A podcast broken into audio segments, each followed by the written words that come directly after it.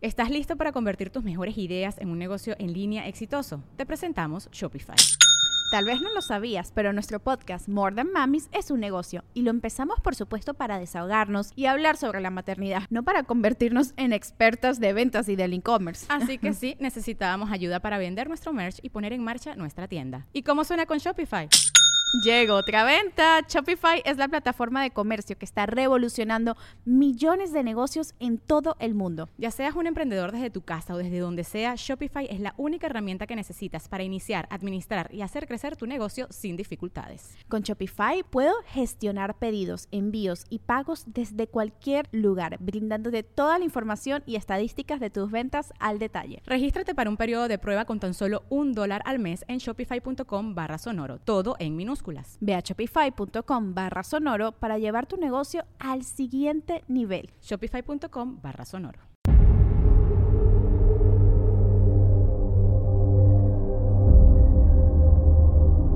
Cuando mi papá se iba a dar sus conferencias eh, en la República, se quedaba a dormir conmigo en mi recámara. Claro. Y algo que percató una noche es que había una máquina tomando fotografías al lado de la cama. Ajá. Dice que cuando se dio cuenta, volteó a ver y era un, un aparato como cuadrado y se levantó y el aparato lo que hizo es que se empezó a doblar en varios dobleces hasta que se hizo pequeñito y desapareció.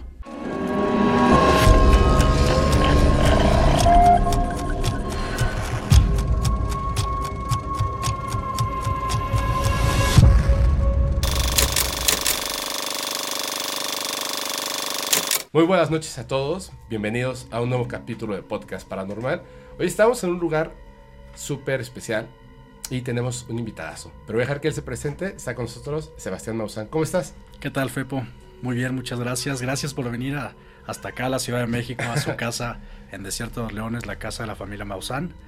Pues me presento, soy Sebastián Amigo Maussan, soy reportero, ambientalista y el día de hoy les voy a platicar las experiencias que he tenido también. Eh, muchas gracias, muchas gracias por invitarnos, muchas gracias por, por tu hospitalidad y tu amabilidad. Nos mostraste la casa, yo ya la conocía, está súper bonita, me encanta. De hecho, han habido muchos eh, reportajes, ¿cierto? Sí, de gente que es. viene a verlo de la casa. Así es, mucha gente que quiere conocerla y justo es una casa que es una joya arquitectónica que ha sido competencia en revistas a nivel internacional ¿Así? por el diseño que tiene. Es una casa única, sustentable, una casa que ha sido integrada con la naturaleza como lo pudiste ver Sí. y pues espero que lo hayan disfrutado la verdad. Sí, está padrísimo. La verdad es que se siente una energía totalmente distinta. Y eso creo que es bien importante. Ahorita vamos a hablar de, de un montón de cosas. Un montón de cosas. Porque durante el recorrido me platicaste al- algunas cosas que iba haciendo como mis anotaciones mentales. Si quieres, antes de que empecemos la conversación, Sí. digo, yo sé que mucha, mucha gente te conoce. Yo este, te conocí por, por los programas hace mucho tiempo. Este, y me gusta mucho todo lo que, todo lo que hacen y todo lo que haces. Me gusta mucho. Se me Muchas hace muy gracias. interesante. Y además de ser muy interesante, se me hace muy importante. Si te parece bien, me gustaría que, que le contaras un poquito a la gente acerca de lo que específicamente tú haces, todo lo que tiene que ver con la naturaleza, el medio ambiente. De acuerdo. Eso está muy, muy bueno. Pues mira, yo tengo una sección dedicada justo a los temas del medio ambiente, el cambio climático, la extinción de especies Ajá. Y lo hacemos con la intención de que la gente es- esté consciente de estos problemas y tomemos acciones de manera individual y colectiva justo para proteger a nuestro único hogar que tenemos, el planeta Tierra. Claro, claro. ¿Y tú, tú decidiste, o sea, hubo algo que, por lo que tú decidiste entrar hacia esa rama del periodismo, digamos? Mira, yo creo que aquí te puedes dar una idea de por qué, porque el tema ambiental, yo me crié en esta casa, he vivido aquí eh, la mayor parte de, de mi vida, únicamente me fui cuatro años a la Universidad de Colorado durante mi carrera, que justo son ciencias ambientales, Ah, ok. y fue por lo mismo, porque desde chiquito yo quería hacer algo para ayudar a proteger a la naturaleza y ayudar a que las especies no se sigan extinguiendo, porque es súper triste cómo las estamos perdiendo. Aquí mismo yo he visto cómo ha bajado el número de insectos, de abejas, de aves. Es algo impresionante y que a mí me preocupa mucho. Claro, claro. Ese creo que a veces la gente no se da cuenta de, del día a día y que en realidad ya estamos en un punto en el que posiblemente vayamos a perder el planeta y obviamente se extingue la raza humana. Así es, así es, estamos yendo a un camino hacia nuestra propia extinción. Sí. Al perder estas especies es como una cadena alimenticia. Se pierde una, se empiezan a perder otras y por último nosotros seríamos los que terminaríamos extinguiéndonos también en este proceso. Y además después de un largo y terrible sufrimiento, ¿no? O sea, somos los últimos, largo, terrible sufrimiento y después, bye. Así es, Nos así desaparecemos de la faz de la Tierra. Seguramente haríamos nuestro mayor esfuerzo para seguir existiendo, pero al no tener los elementos que nos da la naturaleza de manera gratuita, de la manera eh, limpia como nos lo ofrece un propio árbol que nos produce oxígeno, que nos ayuda a captar agua, al no tener todo esto, poco a poco nos vamos a ir muriendo y como dices, de una manera lenta y dolorosa. Mira, lo, siento, es que yo siempre termino metiendo el tema extraterrestre. Ok. Lo voy a, lo voy a incluir por una razón en específico. Yo vivo, tú sabes, yo vivo allá en Mérida, ahí tienes tu casa. Gracias. Em, pero soy de la Ciudad de México. O sea, de hecho no nací en la Ciudad de México, pero me crié, o sea, esa parte de mi infancia que es como, como la, la que te llega muy fuerte, yo la, la viví aquí en la Ciudad de México y viví en otros lugares. Al final terminamos viviendo en Mérida. Y yo de repente, pues me dice la gente, ¿no? Es que tienes que venirte a vivir aquí a México. Ya estaba viendo dónde rentar un departamento, etcétera. Y hay una cosa que me detiene, que es, son mis, pues mis animales. O sea, mis perrijas. Porque en donde, pues en mi casa, a lo mejor es una casa pequeña, pero tengo un patio grande. Entonces mis perros son felices de la mañana, o sea, me despiertan y salen al patio, juegan, etcétera. O sea, ese contacto incluso solo con el pasto, el medio ambiente, tú también como ser humano lo sientes. O sea, yo cuando salgo a regar, lo siento, lo siento en ese lugar, yendo a la playa, o sea, cuando son como, no, no la parte de las playas donde está toda la gente, sino algo más virgen, y vuelves a sentir esa conexión, y es como una limpieza espiritual inmediata. Entonces, noto que, por ejemplo, hay mucha gente que dice ser contactada. El fenómeno del contactismo es una cosa rarísima. Sí. Pero más allá de los contactados, creo que bueno, ¿quién más que, que, tu papá y tú lo viviste desde tu infancia? Así es, tengo el fenómeno en mi sangre. Así es, o sea, tú conoces bien estas historias. De hecho, creo que, eres de estas personas que sí puedes deducir, a lo mejor amablemente, como que, ah, muy bien, eres contactado, listo, ¿no? No es cierto. O sea, ya, ya conoces estas cosas. Tienen una cosa en común los que considero que son reales. No los abducidos, que también. Los contactados. Es que me dejaron un mensaje. Estos seres, ¿cuál?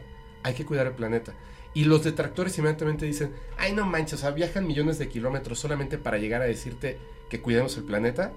Pues sí, claro. porque lo decimos todos los días y parece que nadie lo entiende. Así es. O sea, es como lo, obvio, así de, oigan, se van a extinguir. Ya pasó cinco veces en este planeta. Cinco humanidades desaparecieron y lo van a repetir otra vez. O sea, ustedes quieren ser esta, esta raza de seres inteligentes que viaje por las estrellas y llegue a otros planetas primero no se extingan. Así es. Es súper obvio, ¿cierto? Sí, totalmente. Yo creo que algo muy importante en el tema de cuando ellos realmente quieran abrirse con nosotros, venir aquí de manera masiva, este es un pensamiento propio, es cuando nosotros aprendamos a convivir con el planeta sin destruirlo, sin que nuestras acciones lo continúen dañando.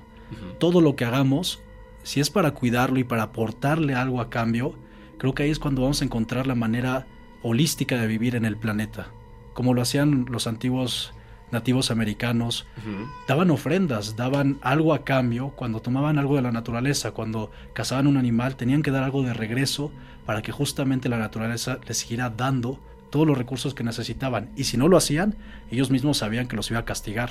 Así es.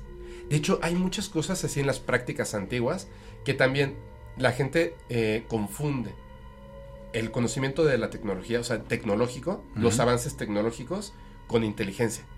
Y es distinto. O sea, el ser humano ha sido inteligente mucho tiempo, pero no vas a comparar la inteligencia, por ejemplo, de grandes pensadores. Así voy a decir al azar, Aristóteles. Ah, no, Aristóteles tiene que ser más tonto que nosotros, o sea, menos inteligente porque en su momento no había tanta tecnología, ¿no? No, para nada. O sea, la tecnología no tiene que ver con inteligencia. Y la inteligencia debiera ser, obviamente, que existe esta como dices, eh, simbiosis, ¿no? Con el planeta. Siempre va a haber un impacto. Siempre va a haber un impacto. Sin embargo, el impacto no debiera ser mayor que el equilibrio natural que debiera de existir. Así es. El hecho de que, por ejemplo, me acuerdo que eh, los monjes tibetanos, supongo que ya no, ¿no? Por todo eso que ha pasado con China, pero en su momento cuando alguien fallece, primero hacen un ritual en el que eh, separan el cráneo para que supuestamente pueda escapar el espíritu de la persona. Y después lo envuelven en un costal, el cuerpo, y lo golpean para romperlo. Los huesos, el cráneo, etcétera, Mira qué interesante. y luego lo tiran al bosque para que los animales se coman el cuerpo, pero lo rompen porque si no, no se alcanzan a comer todas las partes del cuerpo. ¿Me entiendes? Sí, sí, sí. Entonces lo, lo- lo destruyen para que al final tú como persona, aunque suene como un poquito feo, el hecho de que pues a lo mejor tus familiares y amigos golpeen tu cuerpo para triturarlo, pero cuando lo tiran en, en el bosque, es una forma en la que tú vas a regresar a la naturaleza, de donde es. provienes, y se vuelve a cerrar el ciclo de la vida. Entonces, si nosotros lo pensamos, es como, pues eso me suena más inteligente, ¿no? Están acordando algo con la naturaleza para que se mantenga ese, pues esa simbiosis y continúe la especie a lo largo del tiempo. ¿Qué puede ser más inteligente que perdurar? Así es. Las especies que más han logrado existir y perdurar, como tú dices, han sido las que se han logrado adaptar y siempre encontrar un balance en su ambiente, en su ecosistema. Ajá. Si se aprovechan demasiado de su ecosistema, también se terminan extinguiendo. Si se terminan comiendo a todos los animales de los que son ellos los depredadores, se terminan extinguiendo.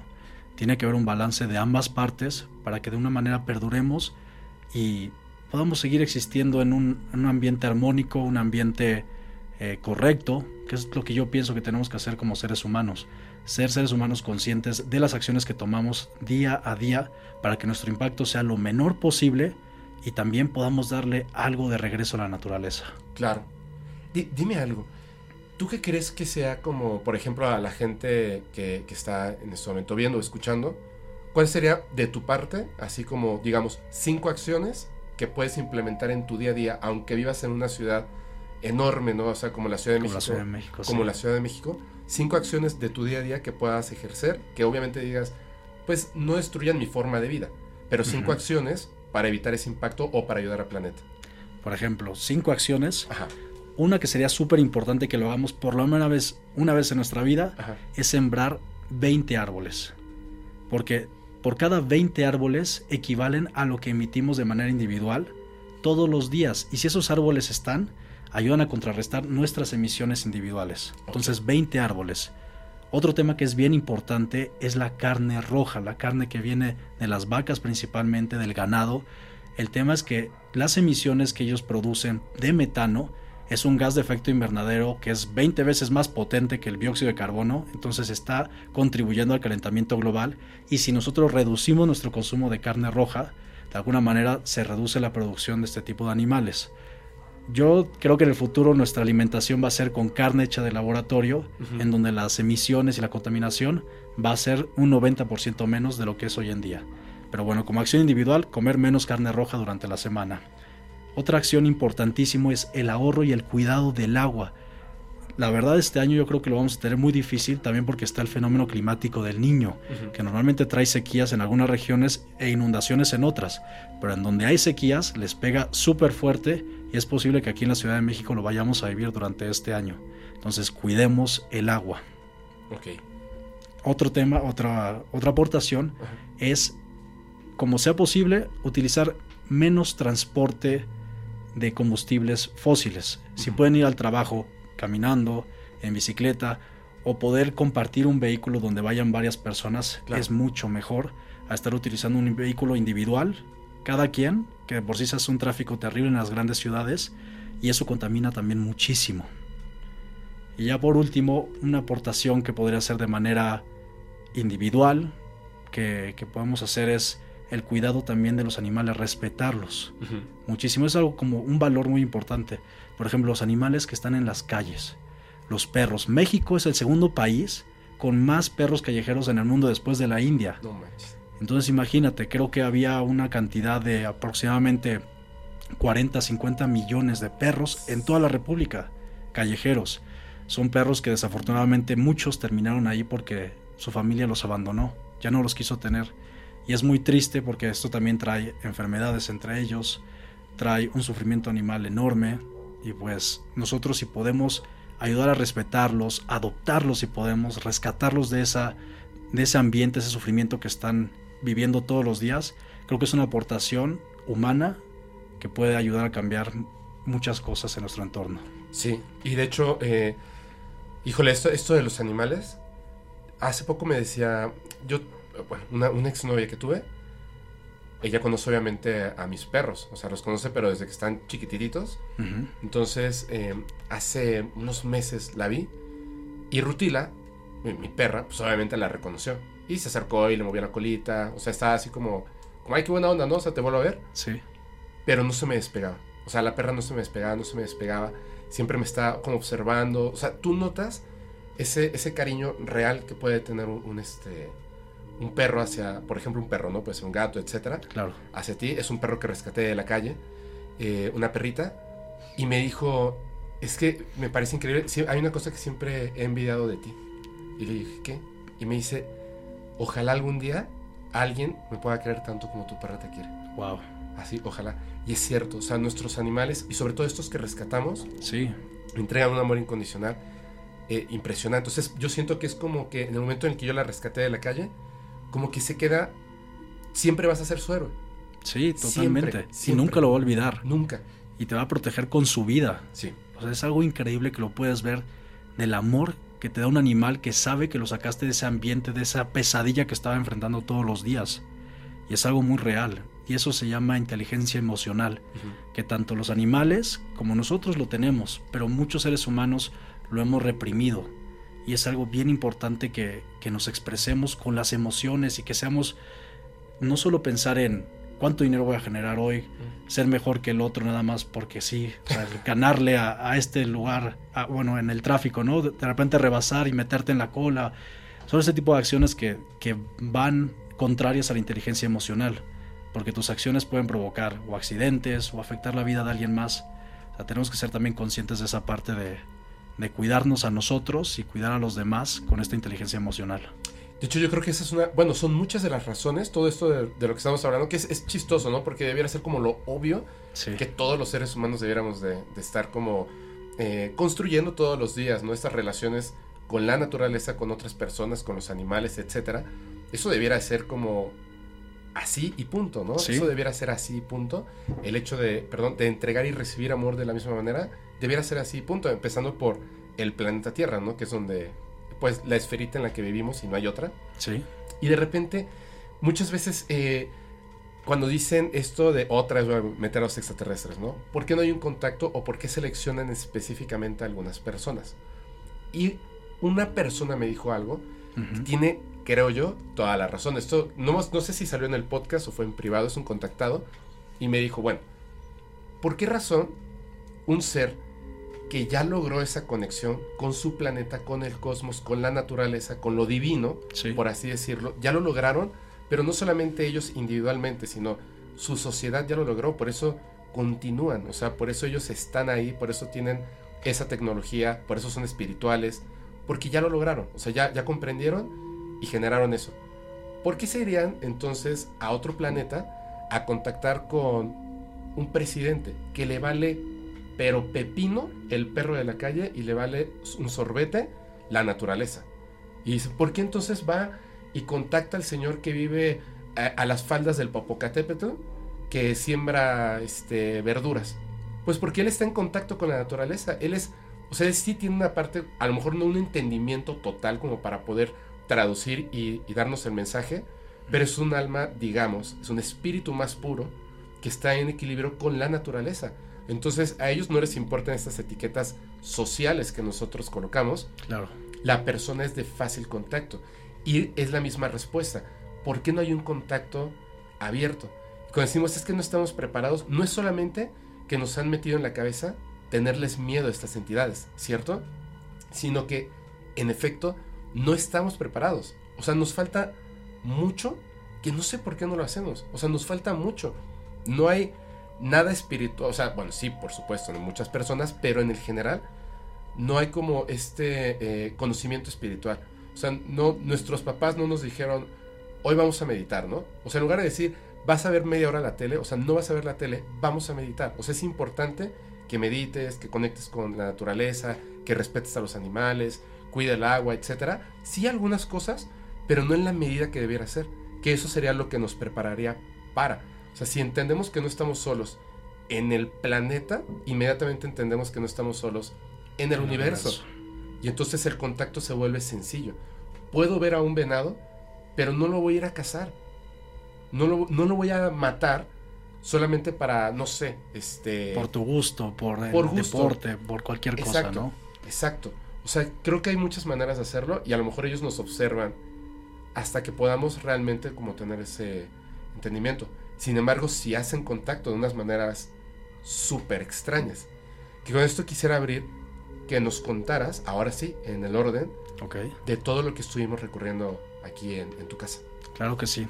Pues te platiqué que desde pequeño Ajá. a mí me empezó a suceder algo de que cuando estaba solo en mi recámara pensaba que habían unas muchachas, así le decía yo, Ajá. de las que venían a hacer la limpieza a la casa, yo les decía mis muchachas, Ajá. Pensaba que me venían a espantar en la noche. Pero esas muchachas, curiosamente, no estaban aquí ya en la noche, ellas ya se iban a su casa. Claro. Pero en mi idea, en mi creencia, porque yo en ese entonces, a pesar de que mi papá se ha dedicado al fenómeno ovni desde hace muchísimos años, cuando yo era pequeño, tal vez no lo entendía bien qué era, ¿no? Así es. tenía como 4 o 5 años, no sabía bien qué era. Y en ese entonces yo le decía a mi mamá que unas muchachas me venían a espantar en la noche. Se asomaban a- en el borde de la cama Ajá. y las podía ver que me estaban viendo, pero a mí me daba miedo eso. Y algo muy interesante es que, no sé si pasaron unos dos años después, mi papá me trajo un bat de béisbol. A mí me gustaba mucho el béisbol de pequeño. Me trajo un bat de béisbol de aluminio y lo que le dije a mi mamá, ah, las muchachas tienen ese color de piel. Y mamá se quedó impactada, pero no me dijo nada en ese momento. Muchos años después me lo platicó y me recordó de lo que yo le había platicado, de las muchachas que me venían a espantar y esta conexión con su color de piel con el bat de béisbol de aluminio. Ajá. Entonces fue algo que, que a ella la sorprendió y pues por supuesto a mí también. Entonces ya mi idea de lo que había visto fue cambiando. Realmente no me acuerdo cómo fue, pero intentando recordar sé que habían dos personas asomándose, posiblemente no tenían pelo y, y estaban curiosas viéndome de chiquito y yo pues me terminaba tapando la cabeza y ya me dormía. ¿Cuántos años tenías? En ese entonces haber tenido unos 4 o 5 años. Ajá. Fue antes de que naciera mi hermana menor, que nos llevamos 5 años de diferencia, y estaba yo solito en esa recámara. Tú dormías ahí solito en esa recámara y es Sí. cuando veías a estos que, por cierto, por el tamaño obviamente de una cama, ustedes lo pueden calcular en casa, em, el tamaño que tendrán que tener estos seres o entidades, ¿Sí? pues obviamente, ¿qué será? Como un metro, un metro veinte, ¿no? A Sí, lo mucho. A lo mucho. A lo Sí, es algo mucho. muy bajito. Muy, muy bajito. No tienes, o sea, tienes el recuerdo así como la, la emoción de, de que eso sí pasó, pero no recuerdas lo que pasó, ¿cierto? Así es. Así es. Son muchas muchas veces las cosas que me han sucedido. Ajá, Es un recuerdo que lo sientes como un sueño, ajá. pero sin embargo tienen tantos detalles que te hacen dudar si fue un sueño, en realidad. Y sobre todo que haya habido una continuidad, que no solo me pasó eso, sino que años después, conforme fui creciendo, me pasaron otras cosas. Ok. A ver, ahorita vamos a ir a esas cosas, pero nada más quiero hacer un paréntesis porque eh, esto últimamente me ha estado causando mucho, muchas ideas en la cabeza, ¿no? Que me decía un contactado, a lo mejor lo conoces, Alejandro González, eh, que estas entidades, si tú sientes esa emoción de miedo, es porque no es, no es que sea algo malo exactamente, o sea, no es, no es un villano de una película, Claro. sino que es su entendimiento del ser humano no es el mismo que otras entidades en las que quieren como cosas buenas para ti. Estas simplemente, a lo mejor en ese momento te vieron como un estudio, o sea, un método de estudio, ¿no? Claro. Y por eso llega a ser de repente sorpresivo, eh, eh, terrorífico hasta cierto punto, si no estamos preparados para eso. Es como que tu cuerpo inmediatamente se da cuenta de si algo puede ser bueno o malo. Claro. Te voy a contar una cosa rápidamente. Fíjate que a mí hay algo que no me gusta de los- las personas que llegan a ser contactadas cuando son muy pequeñas. No contactadas con un mensaje, posiblemente sí, sino más bien cuando no saben qué hacer con la información. Ok. Una persona me contactó y hoy en día, y lo digo este, con todo respeto, me doy cuenta de que ya no es un contactado, o sea, ahora siendo un adulto, ya no es, pero lo que sucedió a través de eso lo afectó mucho emocionalmente al punto de que cualquier cosa, o sea, si se movió la hoja, es que son mis amigos extraterrestres que me están mandando un mensaje y ya se hizo unas ideas enormes de todo lo que pasa alrededor, lo cual es algo absolutamente normal que vimos todos los días Sí. ya, ya lo volvió una algo tenebroso, ¿sabes? Por una experiencia que tuvo cuando era niño, que sí fue contactado. Y es, me parece que es muy bonita y digo, con todo respeto lo, lo, lo voy a eh, contar porque a él le gustaría obviamente que la, lo sé, ¿no? O sea, que la gente lo supiera. Y mm, es una experiencia padre. Él estaba chiquito y dormía con su mamá. Tenían una imagen de la Virgen que tenía una lucecita, o sea, como un foquito en la parte de abajo. Entonces, este, supongo que era como, como si la imagen aparte fuera como una luz de, de noche. Él estaba ahí, dormido, y dice que estaban viendo como una película, pero estaba chiquito, tenía como 5 años, 6 años. Entonces, su mamá le dijo, ya duérmete. Y él se hizo el dormido. Pero había algo, como si hubiera, yo creo que como si hubiera tomado café, de que no podía dormir. O sea, estaba con los ojos cerrados, pero definitivamente no, nunca se, o sea, no se logró dormir. Tanto así que escuchó como su mamá estaba como, ese como ronquidito así suavecito de que ya se durmió. Sí. Y creo que su hermana mayor estaba también en la misma habitación, en otra cama dormida.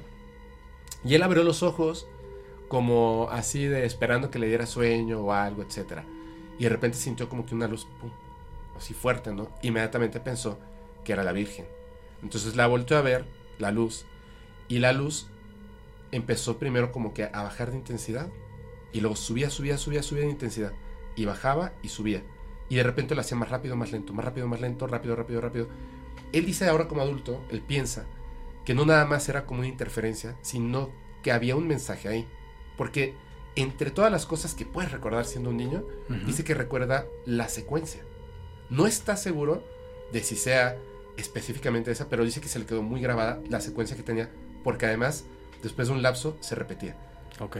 A él le llama la atención esto, chiquito, se baja de la cama y en ese momento se apaga la luz. Entonces, siente una fuerte necesidad de caminar hacia la sala. Y cuando va caminando, nota que hay como una luz que proviene de afuera. ok. Está la, la, este, La ventana, me imagino. la ventana con la cortinita esta que es así súper suavecita, que alcanzas a ver hacia atrás. Entonces él nota que hay algo detrás, del otro lado. Así como está chiquito, recorre la cortina y lo ve. Y hay un extraterrestre, un ser gris, de su tamaño, o sea, chiquito. chiquitito, y se estaban viendo de frente a frente. Solamente estaba la ventana entre los dos. Pero él inmediatamente cuando lo, vio, en su cabeza él sintió, o sea, no sé qué sea, pero él, él viene a ser mi amigo, él es mi amigo. Ok. Entonces este ser se acerca, dice que hasta que quedan solo por la ventana a esta distancia, ¿no? A 50 centímetros uno del otro. Le podía ver todos los detalles. Ok. Se estaban viendo directamente a los ojos. Y él lo único que se le ocurrió fue levantar la mano como para saludar. Y en el momento en que levantó la mano, como si fuera un espejo, el ser levantó también la mano. O sea, un momentito después, levantó la mano. Y entonces él puso su dedo En la ventana. en la ventana y el ser puso también su dedo en la ventana. Puso todos sus dedos, el ser obviamente tenía cuatro, Ok. y colocó su manita. Se quedaron ahí un momento y perdió la... O sea, en ese momento él perdió el conocimiento. Hasta que ya eh, era el día siguiente. No se lo contó a nadie porque era muy pequeño y no... O sea, él no entendía que eso no era lo que todo el mundo viviera. Con el tiempo empezaron a ocurrir cosas en casa. Lo que muchas personas y contactados piensan que es como... Se dan cuenta de que no, es, no son fantasmas, pero es un fenómeno poltergeist, donde las cosas se mueven, se rompen platos y básicamente eso era lo que hacía. Se- el- la entidad rompía platos, tiraba cosas, etcétera, y él decía que era su amigo extraterrestre. Y el- su mamá, pues conforme él fue creciendo, se dio cuenta de que había algo que siempre estaba como Presente. presente, presente, y después un día se terminó Ok. se terminó. Pero vivió este tipo de situaciones. Sin embargo, esa primera historia, donde obviamente le hicieron como ese llamado, pero desde antes de que se durmiera. Ok. Que esa es una cosa bien particular. Pasan muchas de estas cosas cuando uno está durmiendo, ¿cierto? Sí. Y es, yo siento que es como, ¿por qué? Porque entonces las personas que no creen en esto, los escépticos, inmediatamente, como en, en medio del evento está la parte del sueño, o sea, de, de dormir, te lo imaginaste, es un sueño, una Te pesadilla. hace dudar. Exactamente. Es terrible porque uno que lo vive sabe que no estaba dormido. Estoy es. 100%, o sea, hombre, me conozco, ¿no? Vivo todos los días en mi cuerpo. Claro. Entonces lo sé. Pero ya dejaron eso que hace dudar. Como obviamente entiendo que también es una manera de protegerse, Sí. ¿cierto? Sí, yo también creo eso. ¿Qué, Adelante, adelante. Es algo que, que a mí me ha pasado, la verdad, mucho. Ajá. Hasta el día de hoy, por eso me quiero hacer regresiones de estas experiencias que me han sucedido, porque justo te dejan esa espina de... Tienes una sensación como que fue un sueño, Ajá. pero dices, pues no es posible, me levanté tres veces y me volvió a suceder, o sea, una y otra vez continuaba sucediendo. Pero bueno, vamos con el orden de lo que te platicaba. Por favor. Me sucedió esto de pequeño, cuatro o cinco años de las muchachas. Ajá. Mi mamá me platicó tiempo después que ella en mi habitación, en la parte que les mostré donde habían unos peluches, Sí. ella entró a mi habitación, creo que fue a tener la cama, algo así, cuando me había ido a la escuela, y vio a un niño, a un niño igual, con color de piel nuestra, rosadito, pero con la cabeza bastante grande para ser un niño común y corriente. Ajá. Y cuando el niño la vio, dice que puso una cara como de espantado. Y e- en ese momento ella ya no se acuerda qué sucedió después. Es algo que lo empezó a recordar.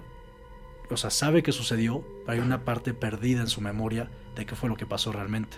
O sea, no sabe qué pasó después de que el niño de la es- o sea, se vio descubierto Sí. y se sorprende. Que por cierto, que no tenía cabello. No tenía cabello. No sí, tenía cabello. exacto. No tenía O sea, pelo. era humano, por así decirlo, ¿no? Haz de cuenta. Humano, pero no humano. Pero no humano, exactamente. Y lo, o sea, ella no recuerda qué pasó después, pero además siento que, por lo que comentabas hace rato, Sí, que no recuerda, o sea, no lo recordó justo cuando pasó, exacto. sino Pasó que tiempo, tiempo después, después. como que primero llegó esa parte de la memoria de, ah, caray, un día vi un niño. O sea, como que llegó esa parte, pero no que continuaba. Así es. ¿Cierto? Eso fue lo que pasó. Y, y no, eh, ella no se ha hecho una regresión. No, no, No. se la ha hecho. Ok. Y de, y de hecho ahorita te estoy compartiendo experiencias de ella Ajá. que yo espero que no me regañe ella, pero No, pero- no pasa con todo nada. respeto. No pasa nada. Pero sí son cosas que le sucedieron porque a mí me pasaban mucho y se las platicaba así normal estas experiencias, ¿no? Porque eras un niño. Era un Se lo niño. cuentas a tu mamá. Exacto, inocente. Y, y algo que sí me acuerdo mucho que sucedía como con tu amigo, Ajá. había una época del año, normalmente entre el mes de noviembre y diciembre, que siempre se sentía como algo aquí en la casa. O sea, sentíamos como que había alguien observándonos. Y algo interesante que sucedió años después, mi papá y mi mamá pusieron cámaras de seguridad y una cámara en la entrada de la casa para vernos cuando nos íbamos en el camión de la escuela que nos recogía aquí. Sí. Algo interesante durante esas fechas es que mi mamá se percató de una esferita blanca, como las orbs, Ajá. que nosotros fuimos al camión, arrancó el camión e inmediatamente este orb bajó, empezó a dar unas vueltas y se fue Como en el lugar donde ustedes habían estado. por donde habíamos pasado Ajá. y se fue. Por ahí tengo la grabación, te la voy a conseguir para que la- la agreguemos, Ajá. pero fue hace muchos años y lo curioso es que sucedió durante esa época del año cuando nosotros sentíamos como que algo nos estaba observando aquí en la casa. Ajá. Siempre era por esos meses, noviembre y diciembre. Pero bueno, regresando a lo que me sucedió de pequeño. Lo último que me platicó mi mamá que ella vivió conmigo Ajá. Es que cuando mi papá se iba a dar sus conferencias eh, en la República, se quedaba a dormir en- conmigo en mi recámara. Claro. Y algo que percató una noche es que había una máquina tomando fotografías al lado de la cama. O algo como fotografías, ¿no? Como fotografías, eso fue lo que interpretó. Ajá. Porque sí tenía una luz y Ajá. hacía el ruido como de... Como que estaba tomando una foto o una impresión. Ajá. Y dice que cuando se dio cuenta volteó a ver y era un, un aparato como cuadrado y se levantó y el aparato lo que hizo es que se empezó a doblar en varios dobleces hasta que se hizo pequeñito y desapareció.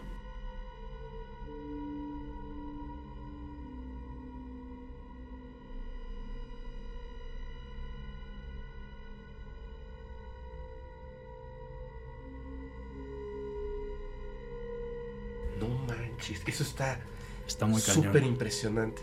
Sí, porque es algo que no he escuchado a nadie más que lo haya visto. Ajá. No sé si tú en alguna de tus A- entrevistas. algunas, algo similar, pero, pero es, fíjate que, que en, en efecto, esto de la, de doblarse en sí mismo, no, pero sí como, do- o sea, no doblarse, sino como girar y entonces perderse ante la vista totalmente, o sea, como, yo digo que es como que doblan el espacio a su alrededor, Sí, entonces tú como ser humano ya no los puedes percibir, o sea, no lo puedes tocar ni nada, y ese movimiento es como extraño porque pareciera desaparecer. Como las películas de Capulina, ajá. así de toing, y aparecía y pum, desaparecía. Desaparecía. Eso, ¿no? Pero si lo, si lo observas así a, de primera vista, digamos, no desapareció de un golpe, sino es como un, como, como algo, como que hay un cambio en, en el ambiente, como algo lo sientes, como electromagnético y desaparece, ¿no? Pero es como girar y desaparecer. Entonces esto que se este, está doblando en sí mismo, me parece que es como tecnología eh, muy interesante, Sí, muy avanzada definitivamente. muy avanzada. Y más que una fotografía, el hecho de, de- de la luz Ajá. con el sonido puede ser un montón de otras cosas, ¿eh? Ok. O sea, pueden ser como incluso modificaciones de un ser humano. ¿Me entiendes? Ok. O sea, te vas a tomar como, como el riesgo de meter tecnología a una habitación donde claramente están como enfocándose en ese momento en ti. sí, Porque el niño lo descubre tu mamá en la habitación, pero era en ese momento tu habitación. sí. Tú veías a estas eh, que decías que eran las muchachas, Las ¿no? muchachas que me que espantaban. te ¿no? espantaban y de repente cuando ocurre algo que cambia como que ese eso que está ocurriendo en el día a día contigo que es que tu mamá se queda a dormir contigo es cuando ocurre este como no sé ahorita vas a ver por qué te, me- te digo esto tú conoces a Carlos Díaz tu papá lo investigó hace muchísimo tiempo es un contactado No lo Bueno, recuerdo ahorita, pero. no sé realmente qué pasó sí. Al ratito te voy a contar o con algo que vas a que vas a tú a contar Ok. y vas a entender a qué me refiero con esto pero adelante adelante qué pasó Bueno, entonces ahí acabó eh, las experiencias que tuve de pequeño. ajá Hasta años después es cuando me volvieron a suceder cosas. Cuando tenía 14, 15 años. Fue cuando me fui a estudiar un año fuera a Canadá Ajá. para mejorar mi inglés. En la casa donde me estaba quedando sentía mucho que se me subía el muerto. Entonces le pregunté a mis amigos, empecé a investigarlo y decían que era algo normal, que tu cerebro posiblemente se despertaba, pero el resto de tu cuerpo no reaccionaba. Ujú. Entonces estabas consciente, pero no podías moverte. así es Entonces lo acepté en el momento, dije, pues es algo normal, estoy muy cansado, lo que sea. Pero lo interesante es cuando regresé de estudiar de, de Canadá, regresé aquí a mi casa, y una noche me sucedió lo mismo de que me paralizaron. Ajá. Justo antes de que me paralizaran, como les platicaba, en mi recámara es de madera. Escuché como que tronó la madera, pero fue un tronido, un crujido, como si se hubiera roto una viga. Entonces sí me espanté y me quise levantar de inmediato, pero estaba ya como, como con una camisa de fuerza, o sea, no me Ajá. podía mover. En ese momento estaba tapado completamente hasta la cabeza con una cobija o una sábana blanca, Ajá. entonces no podía ver qué estaba pasando alrededor de mí. Entonces dije, estoy paralizado, o sea, no sé qué está sucediendo, pero en un instante mi cuerpo empezó a girar, sin ningún esfuerzo. Empezó a girar hacia la orilla de la cama. Y en ese momento sentí que había algo enfrente de mí y con unos dedos puntiagudos me empezó a tocar la cara. Me empezó a hacer así por toda la cara. Y yo me empecé a enojar. Dije, ¿quién te dio derecho de tocarme? No me estés haciendo esto, yo no te doy permiso. Y si no me dejas en paz, cuando me mueva, te va a dar una madriza. Es lo que yo, yo le decía en mi cabeza. Entonces se detuvo en un momento después de estarme tocando. Y escuché que se fue como hacia la parte del borde de la cama donde están mis pies. Hizo como una risa, como de un metal pegando con otro metal. O lo que yo interpreté como una risa. Como un chillidito. Como un chillido. Así, no, no sé cómo hacerlo, pero sonaba como un metal contra otro metal. Y en ese momento yo me enojé más. Dije, ¿te estás burlando de mí o qué te pasa? Entonces ya me pude levantar, ya me pude mover. Me levanté de inmediato y no había nada. Y me quedé atento toda esa noche. Ya no me volvió a pasar nada. Eso me sucedió a los 15 años. Que ese fue el primer evento de la madera que crujía. De la madera que crujía, exacto. A ver, te voy a interrumpir tengo unas preguntas así rápidamente. Ok. ¿Notaste algo eh, en la habitación después de que ya te pudiste levantar? O sea, Ajá. ¿algo en el ambiente notaste? La verdad no. No. No, en ese momento no, no noté nada. Si lo escuchaste tan fuerte, ¿alguien más te dijo? No sé, tu papá, tu mamá, tu hermana. Oye, anoche escuchamos Algún que, ruido que- o que algo. se iba a caer tu habitación, ¿no? algo. Pues no, la verdad no. Como la casa, la verdad, es amplia, Sí. tiene sus pasillos largos, no se escucha mucho lo que pasa entre habitación y habitación. Entonces no se percataron de nada. Sí se lo platicé a mi mamá, oye, me pasó esto en la noche. Y me dijo, escríbelo, todo lo que te pase, escríbelo, para que nunca se te olvide. Claro. Entonces, pues sí lo escribí, y es algo que ahorita se los estoy platicando, pero son cosas, a pesar de que estaba despierto, Ajá. te deja esa cosquilla en la cabeza de si lo soñaste o no. Pero a mí me quedó muy... Bueno, esa vez sí me quedé con la duda. Ajá, Pero cuando me volvió a suceder lo del crujido por una segunda ocasión, ajá. eso fue ya alrededor de siete años después. Sí pasó mucho tiempo. O sea, ya tienes como 21, ¿no? 22. Sí, tenía Ajá. 22 años. Se volvió a escuchar el crujido, pero antes de que sucediera eso, yo sentía que había alguien ahí en la habitación. O sea, sentía mucho como si hubiera alguien ahí al lado de mí platicando conmigo, haz de cuenta. Ok. Y dije, a ver, sea quien sea que, que esté aquí, en mi cabeza lo estaba diciendo, Ujú.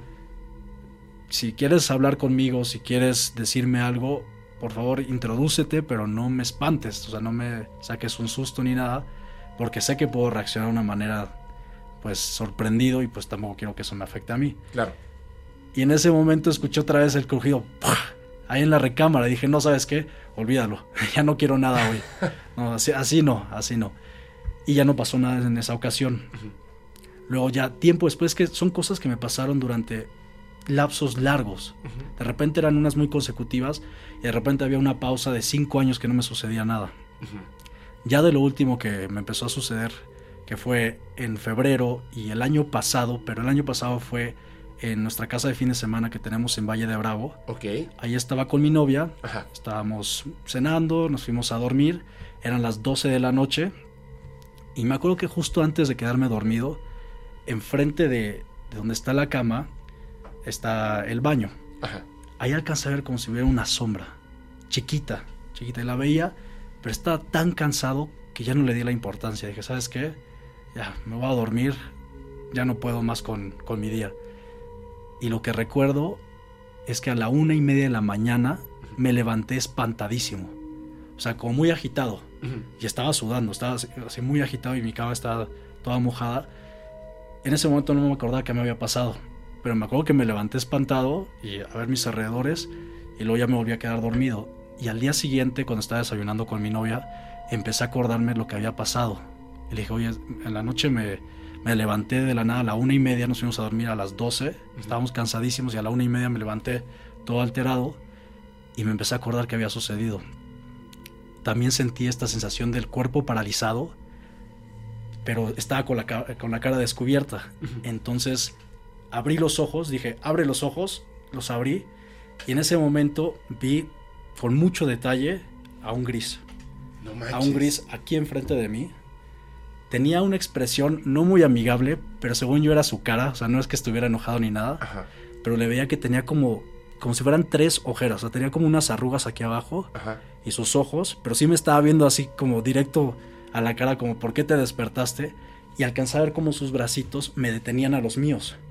Y yo me estaba moviendo así, yo decía como, no, no, me, no me mantengas así detenido, o sea, yo no quería que me, O sea, estaba como encima de ti. Ajá. Y, y te estaba deteniendo. y me estaba deteniendo con sus bracitos, pero Ajá. pues eran delgadititos. Y pues digo, no sé qué tanta fuerza tenga, pero yo me hacía así de los lados Ajá. y ya después de eso ya otra vez me quedé dormido. Ya no supe qué pasó y eso fue lo que me acordé al día siguiente con mi novia. A, a ver, a- eh, es que lo viste muy a detalle. Sí, Tenía, o sea, piel así como humana, pero de otro color. era gris, era, Era gris, gris. su piel, o sea, era Pero piel, o sea, gris. o como poros o como la de un delfín. O sea, era. como era... la de un anfibio, haz de cuenta, Ok, como la de una rana, una salamandra, ok. como ese tipo. Te digo, sus ojos negros, parecía como si estuvieran enojados, Ajá. con Quizá- unas arrugas aquí abajo, pero Nariz, boca. Nariz, no le vi ni nariz ni boca, la verdad. Igual por la cercanía, ¿no? Yo creo que sí. O sea, solo le vi los ojos, las arrugas, la parte de aquí de su cuerpo y sus bracitos intentando detenerme a mí, Desnudo vestido. desnudo. Ok. No tenía ropa ni nada. Pero no tenía. Y perdón que lo. ah, Perdón, o sea, es que Sí. Para mí esto es muy importante. O sea, ¿no le notaste como rasgos de pezón, por ejemplo? O sea, solamente era el torso. Sí, solo cual? el torso. No le vi ningún pezón, la verdad. Ajá. Que igual y no, no, no tienes chance de ver tantos detalles, ¿no? Pero Claro. sí, sí lo notaste bien. Sí, la cara sí. ¿Y era fuerte? Pues te digo, yo me, lo que sí podía era moverme así, es lo que me acuerdo. Me podía mover hacia los lados. Pero sí te tenía bien detenido entonces. pero sí me estaba deteniendo Ok. y, te digo, y después como que me quedé dormido otra vez Ajá. y ya no me acordé, ya no, ya no recuerdo qué sucedió después. Ok. Ahora, eh, por ejemplo, cuando, cuando ya te ibas a dormir Ajá. y viste la sombra chiquita y, o sea, tú mismo decidiste, estoy muy cansado, me voy a seguir durmiendo. Sí, Ahora que lo piensas, no es como si obligadamente hubieran metido esta idea en tu mente así de el cansancio extremo que tu misma mente decida ante algo extraordinario que está ocurriendo, voy a seguir durmiendo. Estás totalmente lo correcto. Así es, ¿verdad? Yo siento eso, siento que fue un cansancio fuera de lo normal, Ajá. como inducido de, ¿sabes qué? Ya duérmete. Entonces dije, ya no le voy a dar la importancia, aunque sentía que había algo ahí, Ajá. ya, ya ni voy a asomarme ni nada, me, me voy a dormir. Y me pasó eso de que me levanté a la una y media de la mañana, o sea, no había pasado mucho tiempo. Y me levanté así súper alterado. Dije, ¿cómo puede ser si estaba tan cansado a las 12 que a la una y media ya estaba despierto? Como si tu cuerpo, la parte que no puedes, o sea, no, no, no tu cerebro, sino la emoción de tu cuerpo, Ajá, tú se hubiera despertado porque algo pasó que tenía eso, esa emoción de miedo, de, de, adrenalina. de adrenalina, ¿cierto? Sí, y lo te que despertó. sentía. Sí. y aún así después viste al ser. Y te volviste a dormir. No, yo creo que fue en el Inter. O sea, de- Ah, de, las 12 a la una y media debió haber pasado eso porque me acordé hasta el día siguiente Claro. de por qué me había levantado como todo alterado. Desayunando me acuerdo que estaba intentando acordarme por qué me había espantado, porque sabía que había algo ahí Y lo recordaste. y lo recordé y se lo dije a mi novia. Pues también se sacó de onda Claro. y, y pues bueno, ella también le han pasado algunas cosas, Ajá. pero no a este grado. Le- ¿Pero le han pasado por separado o después de, de conocerte? Am- le pasó, no, después de conocer, bueno, sí por cuando ya estábamos en relación. Ajá. Sí, le pasó aquí conmigo una vez en la casa. Este, estábamos, se quedó a dormir conmigo el fin de semana Ajá. y dice que lo que escuchó fue como música, pero música como estilo para meditar, Ajá. como que hacía un zumbido. Pero lo interesante es que teníamos un perro que dejamos que se quedara a dormir con nosotros ese día. Ajá. Le gruñó a la música y se detuvo. Y algo curioso es que ella dijo que tronó, pero tronó la tele, no la madera. Ella dijo, y tronó la tele y ya se apagó la música. Ay, caray. Entonces te digo que hay una relación entre esto, de que truena algo. No sé si es como tú me habías platicado un día que estábamos eh, hablando de esto, de que posiblemente al pasar ellos entre paredes, entre muros, haya esta reacción de alguna manera química o, o totalmente fuera de lo normal Ajá. de por qué truena. Ah, mira, hay unas, hay unas historias que me han contado que me parecen... Te lo voy a poner así. Ajá. Hay una... eh, de hecho, a tu papá lo acaba de entrevistar Vicente Fuentes, de. España. Sí. Vicente Fuentes habla de esto. Yo no sé si él lo acuñó, esta, esta frase, no lo sé, pero lo he visto muy repetido en muchas historias. De hecho, personas que han vivido experiencias de todo tipo, ¿eh? desde ver un ovni Ajá. hasta visitantes de dormitorio. Ok. Lo que le dicen la campana de irrealidad. Sí. Es como si, por eso te pregunté si alguien más lo había escuchado. No porque esperara una confirmación de sí, también lo escuchó porque sí pasó. No, no, no, no. Lo que pasa es que existe esto, literal, es como una burbuja donde tú vas a vivir esto y estas personas, ¿no? O solamente los que estén dentro de la burbuja. Claro. Pasan cosas increíbles e irreales, Sí. sonidos extraordinarios y otras cosas, pero fuera de esta burbuja, nadie más se da cuenta. O sea, es como cancelar la, la realidad fuera de esta burbuja. Entonces, el sonido puede ser súper fuerte, Pero los demás no lo escuchan. pero los demás no lo van a escuchar. Wow. y también no. Hay una persona que me dice, y varias, ¿eh? son varias historias, donde, por ejemplo, en una, que al final tuvo un contacto con estos seres, al principio escuchaba un como estallido, decía, Ok. como si estuviera muy cerca de donde cae un rayo, pero sin el crá del rayo, sino el es el principio como es- así, Ok. como el estallido y de inmediato después de- del sonido del estallido, pum, presente una esfera metálica muy cerca de ella. Wow. Wow. Entonces, Está. Ajá. También sonidos de estos seres que están ahí presentes. Hay una cosa que esto que tiene que ver con el resiste con el sonido metálico. Mm, De hecho, mm. por ejemplo, eh, hay algunas personas, específicamente hablando de los seres grises, Que dicen, uno, que los vio. Sí. Mientras se comunicaban, obviamente ellos están comunicando telepáticamente. En algún momento tienen como esa microboquita que ya no tienen, digamos, estas Cuerdas vocales. cuerdas vocales porque no lo necesitan. Sin embargo, como han ido evolucionando para no necesitarlas, algunos todavía tienen algo ahí como unas cuerdas vocales eh, atrofiadas Ok. y cuando se comunican, o sea que están comunicándose uno con el otro, no se dan cuenta, pero hacen un sonido que algunos describen como metales Ok. o como chillidos de, de, de ratones. Pero Ay, es- caray, sí. Te lo juro, pero dicen, es, y de hecho hay una, una descripción que ahorita lo que vas a contar, que yo ya lo escuché hace ratito. Sí. Dicen, haz de cuenta que unos ratones se estaban riendo. Ah, caray. Hay una descripción así, tal cual. Y que se ve como, como que la boquita trata de moverse, pero Sí. porque están pensando. Y el mismo cerebro le está dando como la orden de que se mueva y hacen ese sonidito. Algunos. Eh, el, bueno, el estallido me suena que puede ser por el hecho de que a lo mejor otras, otras personas que han tenido este tipo de eventos, en mi caso pasó algo, al ratito lo voy a contar, Ok. Pues vivía en un departamento, ¿no? Donde los muros son de cemento, etcétera. Y aquí es distinto.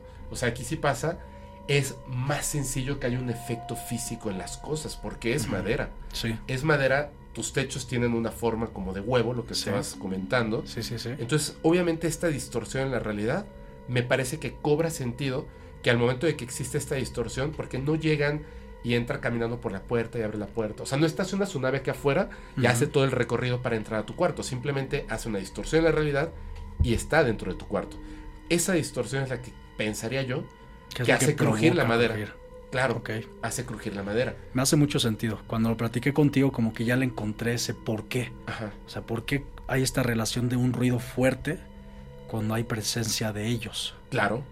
Y es justo antes de que vaya a suceder algo. Ajá. O sea, truena y luego ya sucede pues la experiencia o el suceso que no puedo explicar hasta el día de hoy. Claro. De hecho, quisiera eh, una cosa porque muchas veces cuando se habla de, de la subida del muerto, del este... ¿Cómo se le llama? Perdón. Sí, Pa- parálisis, parálisis de sueño. del sueño. Parálisis del sueño. O sea, es subida del muerto, ¿no? Así le decimos en mi pueblo. Sí. La parálisis del sueño. Inmediatamente el hecho de que, de que la ciencia tiene una teoría para explicar esto, inme- o sea, de inmediato vuelve a lo mismo. Las, las personas que no quieren creer, que está bien, por supuesto, todos pueden tener su opinión, Se quedan con esa idea. se quedan con esa idea. Entonces, cualquier experiencia fue eso. Todo lo que viste, estabas dormido, etc. Sin embargo, y creo que tú me, me- me puedes, eh, o a lo mejor vas a concordar con eso, como muchas personas que viven cosas similares, porque nunca son iguales, cosas similares, previamente tienes mucho esto de, de la parálisis del sueño.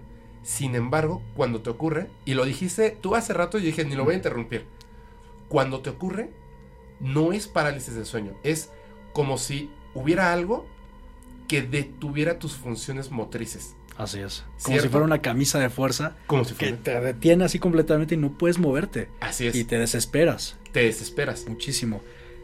Entonces, retomando, a Ajá. la última vez que me sucedió, que ya lo tengo guardadísimo, fue el 17 de febrero, la madrugada del 17 de febrero. Hace unos días. hace unos días. Fue aquí también en mi recámara. Estaba acostado. eh, me, me dormí, dejé la tele prendida porque a veces veo una película y me quedo dormido viéndola. Ujú. Y empecé a escuchar unos pasos. Primero lejos, como en las escaleras de mi recámara. Pac, pac, pac, pac. Y de repente ya lo escuché adentro de mi recámara. Y ahí sí fue donde dije, ah, caray, hay alguien aquí adentro. Y me quise levantar y ya estaba otra vez paralizado. Y en ese momento dije, voy a abrir los ojos para ver quién está como con la experiencia del gris. Ajá. Quería ver otra vez quién estaba ahí. Y en esta ocasión no los podía abrir. Los tenía así pegados totalmente. Pero tenía esta mano aquí recargada en mi cara. Entonces lo único que podía hacer era mover este dedo intentando levantar mi párpado para alcanzar a ver. Pero lo único que vi fue el reflejo de lo, lo que yo interpreté como la luz de la tele que había dejado prendida. Ajá. Aunque pudo haber sido otra cosa, pero fue lo que interpreté en el momento. Entonces dije, no, no alcanzo a ver nada, solo veo la tele. Y ya después de un rato ya me pude mover. Me levanté y todo, no había nada. Dije, bueno, me pasó esto. Me quedé dormido otra vez. Bueno, vi el, vi el reloj para estar consciente de qué hora era. Ajá. Eran las 3 y cuarto de la mañana. Me volví a quedar dormido y otra vez escuché los pasos que venían, pac, pac, pac. Y en ese momento me quise levantar otra vez, pero sentí que una mano me agarró esta mano así. Pero era una mano como gorda y se sentía calientita. Y, y cuando me agarró me dio tranquilidad.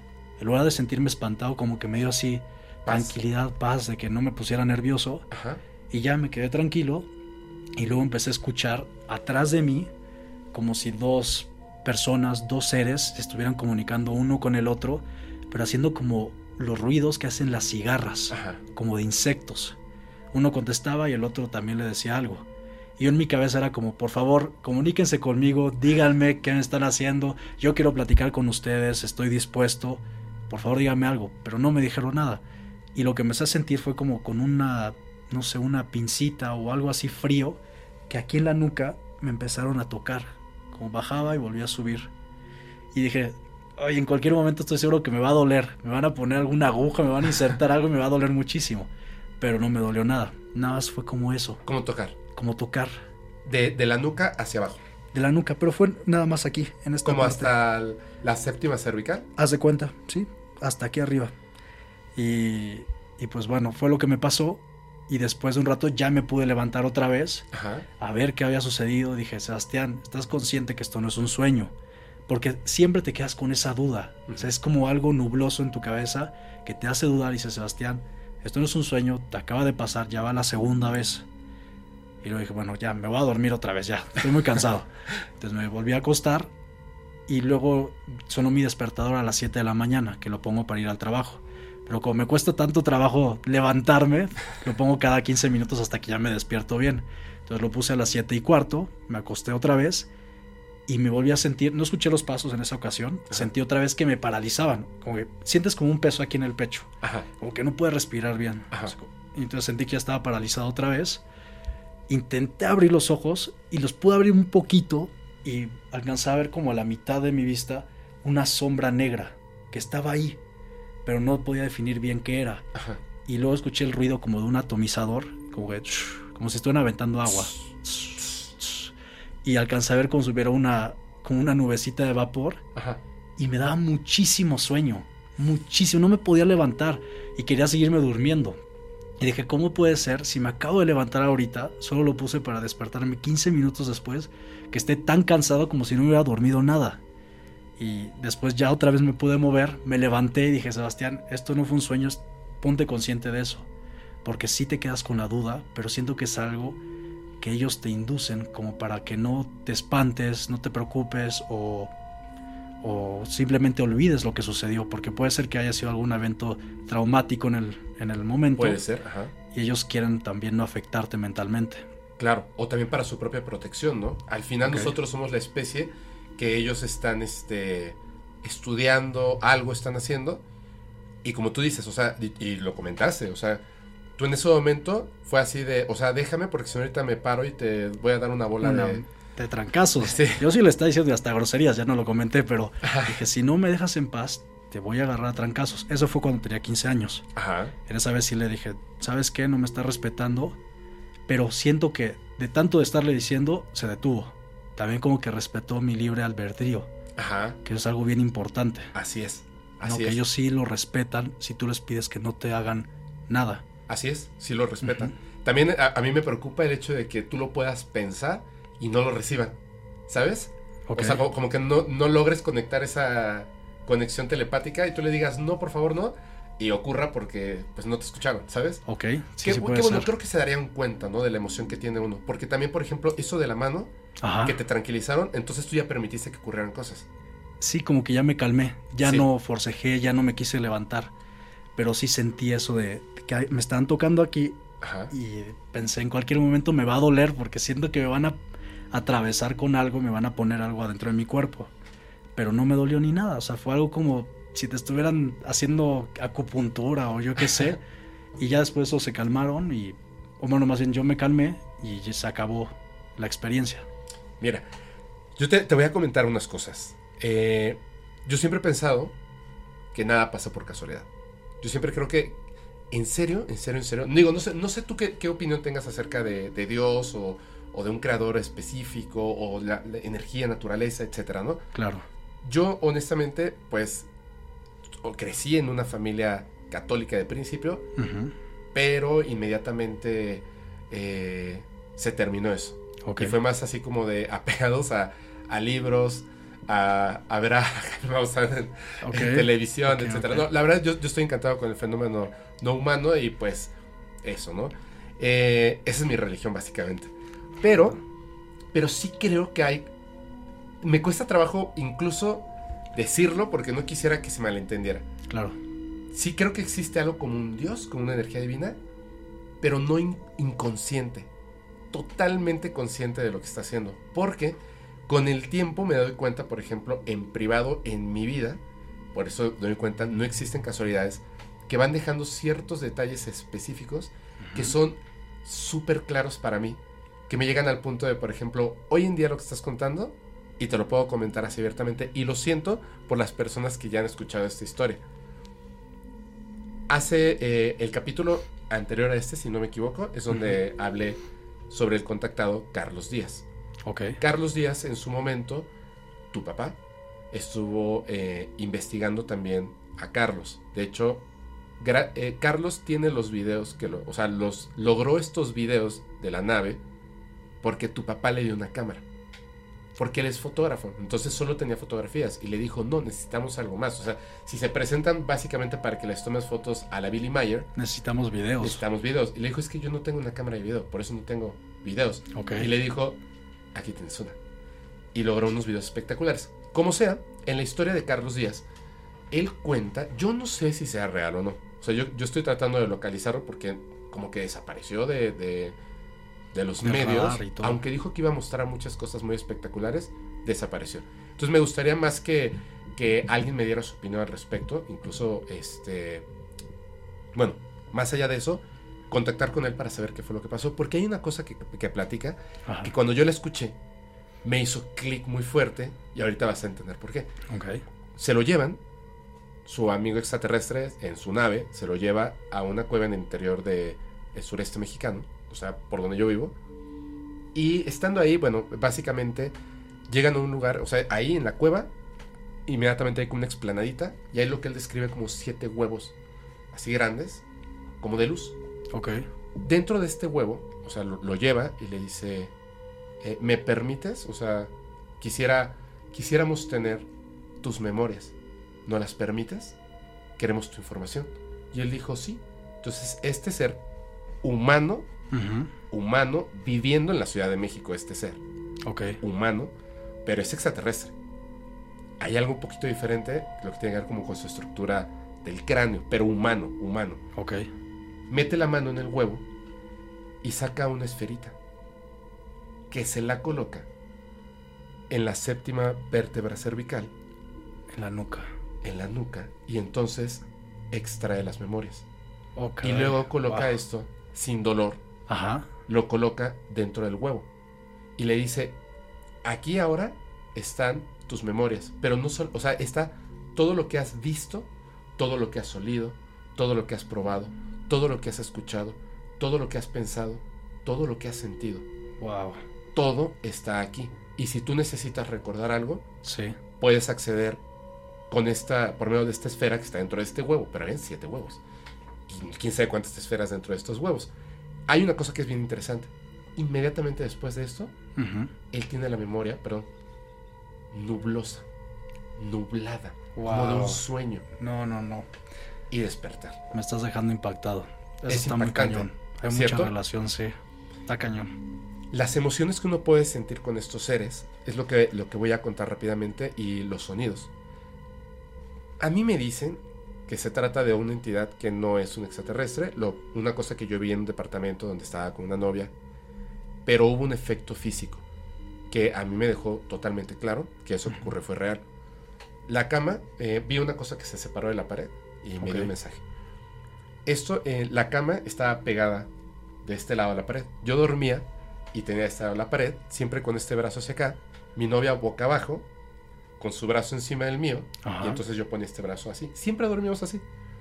Desperté por una pesadilla, etcétera, etcétera, y de repente pues noté esta figura que estaba una masa negra ahí, súper extraña, que yo me quedé así de, ¿qué onda? Ok. Cuando se separa y se mueve, el, el impacto, o sea, el susto fue obviamente inmediato, no algo que se mueve ahí grandísimo. Y colocó, no la vi, la sentí. Su mano en el pecho, como si me estuvieran presionando, y ya no me podía mover. Ok. Eso, Te sentiste lo mismo que no podía respirar bien. así es, muy fuerte.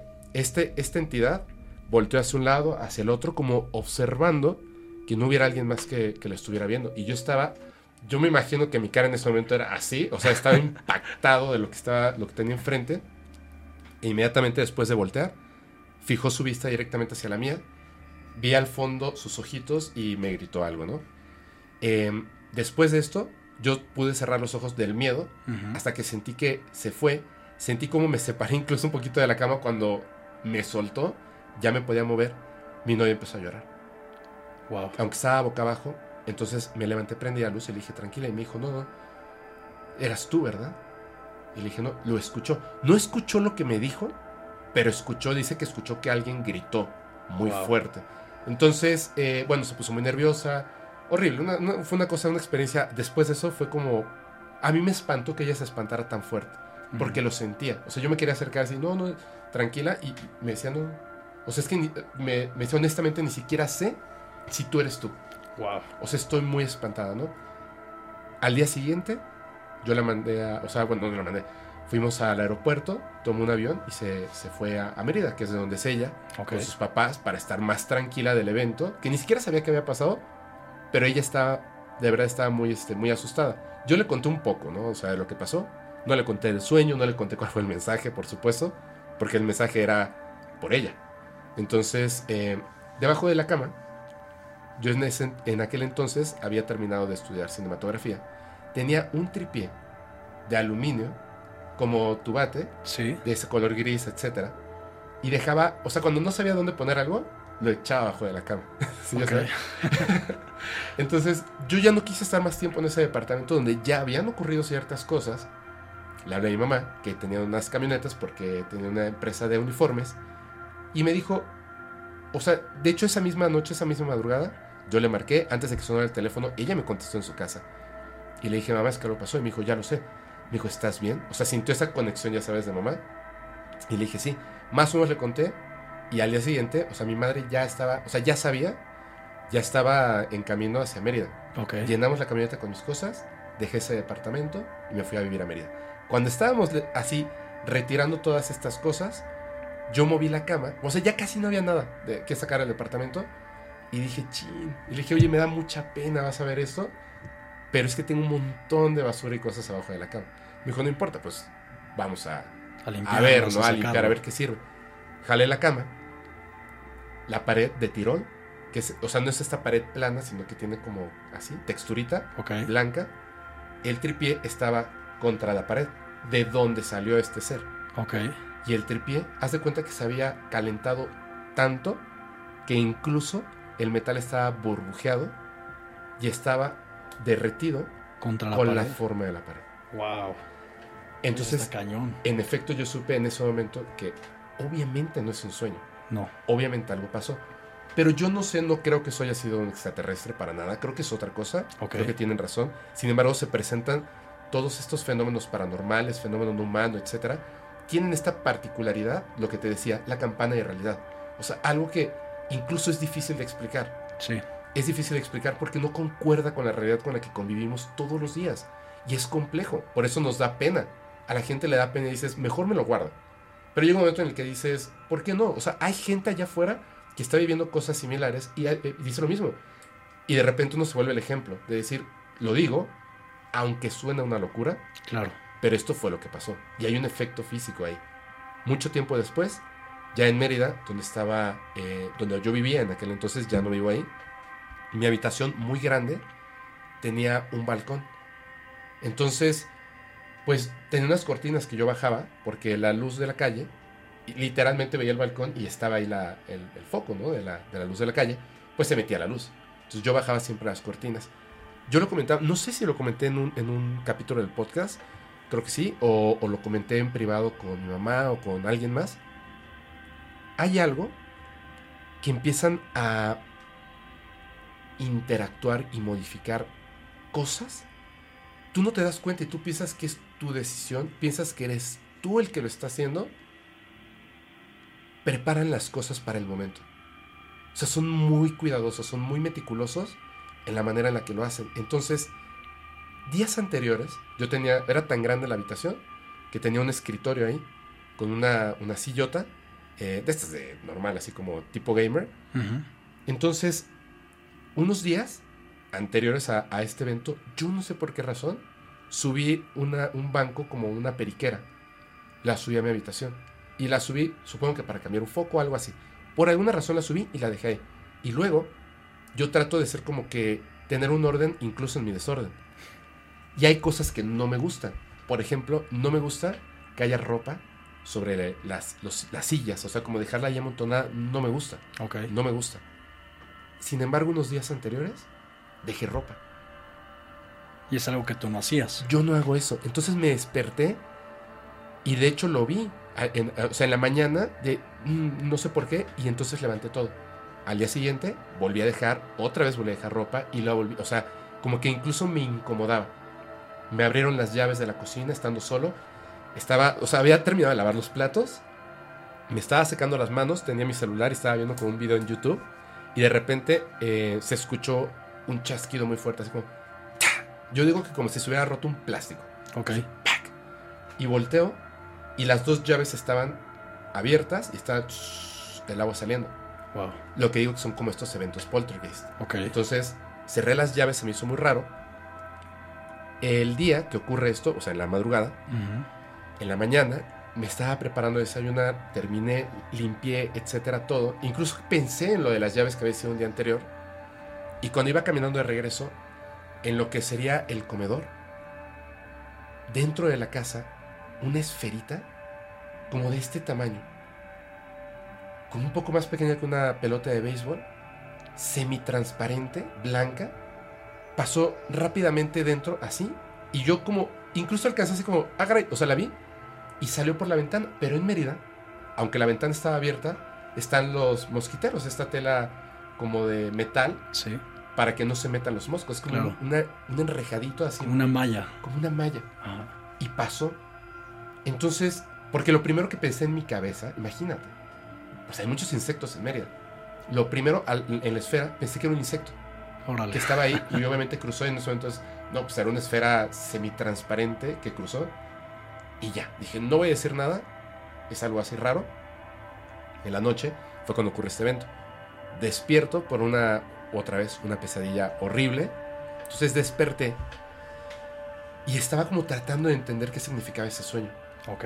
Me incorporé, o sea, quedé sentado en la cama para ir al baño. Dije, ya aprovechando que ya me desperté y que ya tuve la pesadilla, voy al baño y regreso, ¿no? Normal. Me senté normal y estaba como todavía con esa idea del sueño cuando me di cuenta de que había dejado las cortinas hasta arriba. Se metía la luz del, del poste. Y en ese momento noto que hay algo ahí, ¿Qué en mi habitación. Una, una figura Ok. pequeña, como de este tamaño. Ajá, no, como de este tamaño. Y la vi, y en mi cabeza inmediatamente fue, es la periquera, y dejé ropa encima. Con estas cosas que habían pasado previamente, que estaban fuera de, de- de mi costumbre, Sí. ¿me entiendes? Y fue, lo, o sea, inmediatamente mi cerebro le quiso dar una explicación, algo sumamente extraño que estaba en la habitación. Y me quedé viendo, sentado en mi habitación, digo, en mi cama, viendo, viendo, viendo, viendo, tratando de darle un sentido, queriendo decir, sí, es mi chamarra con ropa que está sobre la periquera, que está justamente ahí, y la luz solamente me dejaba ver la figura en esa oscuridad. Cuando de repente se movió. Uf. Pero no caminó, solo movió lo que es la cabeza. Ok. Hay una cosa que no sé cómo, cómo llegar a eso muy bien. No puedo decirte detalles de, de nada del ser. No te puedo decir si era un humano, si era Un un perro parado, un extraterrestre. No, no podría decirte porque era solo la silueta. Lo que sí notaba y sentía es que la cabeza era grande y el cráneo, o sea, esta parte de acá, no era como los dibujan redondo, redondo, redondo, redondo, sino que era más bien como, como un poquito de repente la esquinita y, como en piquito la parte de arriba, ¿me O sea, entiendes? como ovalado, ¿no? Como ovalado, pero no, no curvo suave, sino como así y de repente así, Ok. como un diamante, algo así, pero suaves los bordes, Sí. pero se notaban esas cosas y los ojos, eso sí, no le vi los dos ojos, sino por la misma luz cuando se movía.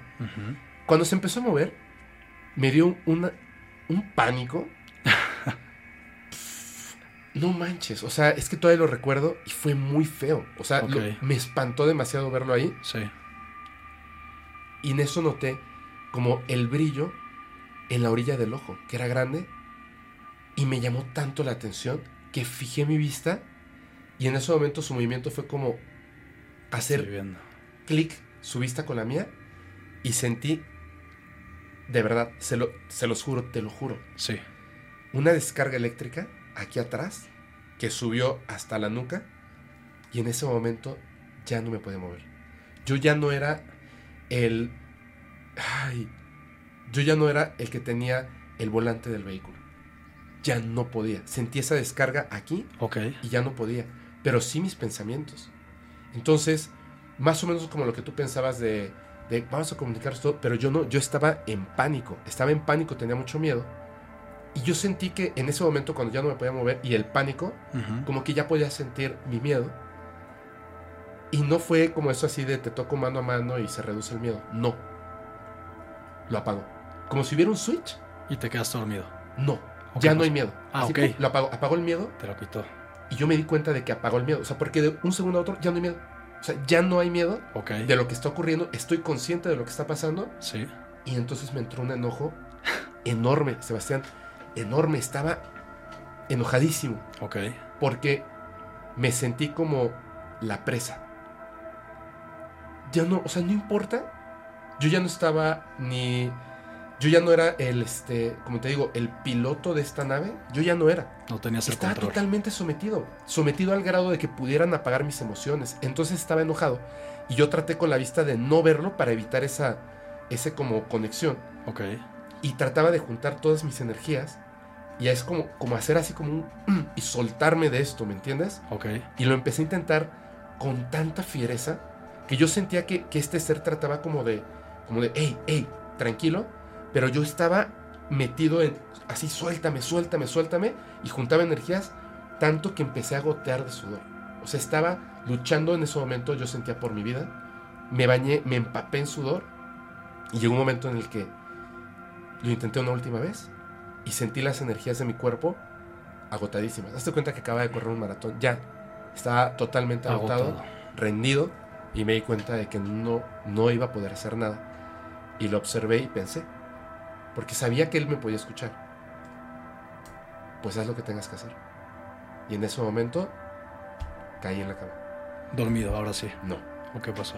Antes de caer, en ese momento cuando como que me soltó, Ajá. fuera de la habitación se prendió una luz. No había una nave ni nada, una luz. Y esa luz hizo como un movimiento extraño, como así, y entró a la habitación como si se pudiera doblar la luz. Y recogió, o sea, como que envolvió al ser. Se apagó la luz y ya no era la madrugada, ya no era la noche. Ya era de día. Wow. Y en ese momento caí en la cama, rendido. Me sentía. Uy, lo voy a decir como con mucho cuidado. Me sentía ultrajado, yo creo que esa sería la palabra. Sometido, débil. Y así como pude, empecé a rodar. Porque sentía que tenía. O sea, no tenía energías para caminar al baño. Wow. Bajé las, los- las piernas, empecé a respirar, a tranquilizarme, caminé al baño y me empecé a revisar el cuerpo. Pero no tenía nada. Yo estoy seguro de que no pasó nada por tanto, por tanto drama que hice. Estoy seguro de que no pasó nada. Yo estoy seguro. Tendría como la sensación de que sí algo pasó. Ok. Pero siento de que, que no, no pasó nada por el dramón que hice, de verdad. O sea, Hasta, hasta el final sí respetó ese hecho de que tú no querías que te hiciera creo algo. que sí. A pesar de que costó mucho trabajo. Costó mucho trabajo. Creo Pero sí. están estos detalles, por eso dije, no voy a decir nada y lo siento por los que ya escucharon la historia. No voy a decir nada hasta que hubieses acabado, porque son esos detalles que ahora dime tú qué piensas al respecto. De lo que tú viviste, de lo que han vivido estas personas. O sea, porque seguro te hizo clic. Sí, no, totalmente. Sobre ¿Qué todo cuando me dijiste que hiciste un gran esfuerzo zafarte, estás sudando. Como cuando yo me levanté a la una y media de la mañana, estaba empapado en sudor y alterado. Y me dormía a las 12 y tenía mucho sueño. Ajá. ¿Cómo fue que a la una y media estaba como si hubiera corrido también un maratón o a- Sí. haber hecho mucho ejercicio? Eso, eso conecta. La otra parte es de que también he peleado para que no me hagan nada, porque yo he forcejeado Ajá. y al final me sueltan. Ajá. Entonces sí siento que, que entienden que no quieres y te dejan, pero siento que también puede ser que hay un lapso ahí perdido en donde ni tú ni yo nos acordamos bien qué sucedió Ajá. y no sabemos si, si pasaron más cosas. Creemos que ganamos la, la batallita, ¿no? Pero no es cierto. Puede ser que no. Por eso me interesa mucho hacerme una regresión Y no sé si a ti te gustaría hacerte lo mismo. La verdad, mira, como me gusta mucho esto, yo opino que una persona que te cuenta una experiencia de ese tipo no tiene por qué mentirte. Claro. En las experiencias donde ha habido una regresión y es una experiencia real, por ejemplo, hay dos cosas. Y entonces a mí me da miedo porque es 50-50. Claro. Una es que estos seres, con tecnología de alguna manera, eliminaron la memoria para poder continuar haciéndolo y que no haya como tú sigas tu vida normal. Y eliminaron la memoria. Y no fue nada terrible. Siempre con permiso, como a Mauri Rivera y otras personas, donde Ujú. básicamente así de, oye, este, ¿te puedes quitar la ropa, por favor? O sea, mentalmente sí, claro, ¿no? Este, ¿te puedes subir aquí? Sí, por supuesto. Eh, Así, te voy a arrancar un pelito, ¿no? Y te arrancan y te hacen un raspadito y no sé qué tantas cosas, pero no te hacen daño.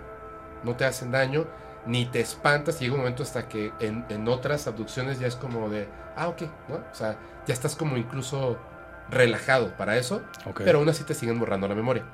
Y el otro, donde no te borraron la memoria, sino que tu mente fue un evento traumático terrible. O sea, que tu misma mente lo elimina.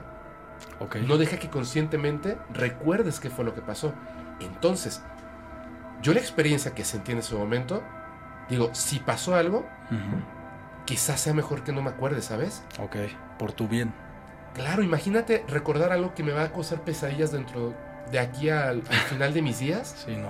solo No por la curiosidad. Como que siento que a lo mejor pudiera empezar a trabajar de manera que tuviera un contacto en el que no necesite una regresión. Ok. ¿Me entiendes? Ok. Programado. Un contacto programado, creo yo. Ok. ¿Pero tú qué opinas? En mi caso, a mí sí me gustaría acordarme. Siendo que han sido experiencias y algunas donde me he espantado. Ajá. Sin embargo, creo que hay algo ahí que me interesa saber qué sucedió. Si hubo algún tipo de comunicación, qué me dijeron. Porque hasta ahorita no tengo ningún mensaje que me haya dicho alguna otra entidad. O sea, hasta el momento he escuchado esos ruidos que hacen, Ajá. pero no siento que se hayan comunicado conmigo necesariamente. Y es algo que me interesa saber. Si me dijeron algo, qué fue, o si realmente los pude ver, como este gris, que Ajá. sí lo alcancé a ver, pero los otros no los he visto, he tenido los ojos cerrados. Quiero ver cómo eran. A, a mí Ah, sí. tengo, tengo esa curiosidad, ¿no? La Sí, verdad, ver sus detalles, este, saber qué me hicieron. Pero sí tienes razón en esta parte de que puede ser un 50-50 de que tal vez después ya no pueda dormirme, quedarme traumado el resto de mi vida. No me gustaría eso tampoco. Supo- y supongo que este. Mira, hay. De verdad, las cosas pasan por algo. No hay casualidades en esta vida. Me dijo a mí Alejandro González. Ujú. Yo le dije, no, porque él jura y perjura que, que estos seres le pusieron la imagen de que yo estuve en- eh, arriba de esa nave a los 12 años. Órale. Y yo le digo, no, o sea, es que siento que lo recordaría. Si una experiencia tan bonita, siento que lo recordaría. Me dice, bueno. Y le digo, yo le dije lo mismo. De hecho, se lo dije en privado. Y después lo, lo hablamos en el podcast. Le dije, a mí no me dieron ningún mensaje.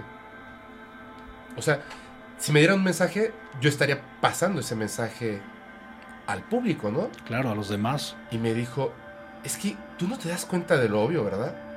Y le dije, ¿cuál? ¿Qué estamos haciendo aquí?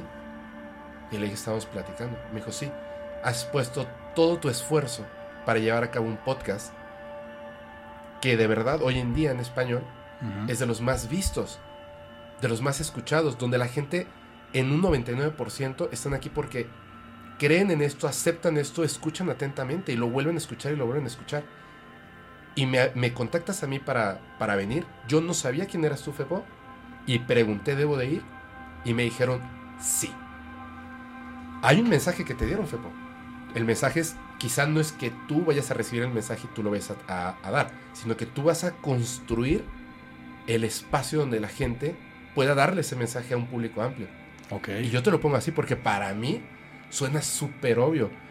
Sebas, empezamos hablando del tema de que los extraterrestres siempre ponen un mensaje para la gente. ¿Cierto? ¿Cuál es? El bien por el planeta, o sea, cuidar el planeta. ¿Y tú a qué te dedicas? A cuidar el planeta. ¿Y no de eso se trata tu programa? Sí, totalmente. Entonces sí te dieron un mensaje y sí lo estás llevando a cabo, ¿no? Creo que tienes razón. Bueno, a, a- a mí desde este punto me parece como obvio. Digo, Ajá. estudiando estas personas o estando en esto, que igual estoy muy nuevo en todos estos aspectos, Pero me parece que es eso. O sea, me parece que de cierta forma no, no nos controlan. Nos estimulan a tomar ciertos caminos. Ok. O sea, ven algo en ti que, ah, mira él. Híjole. Ay, lo voy a decir, lo voy a decir como Sí, es. no, dilo, dilo. Imagínate esto. Vives en un punto pegado, o sea, creciendo, conviviendo todos los días muy fuerte con la naturaleza. Uno. Dos. Tu papá es Jaime Maussan. Tres. Se construye todo esto que te permite llevar a cabo un mensaje de la naturaleza. A ti te movió eso. Eso fue lo que estudiaste. Sí.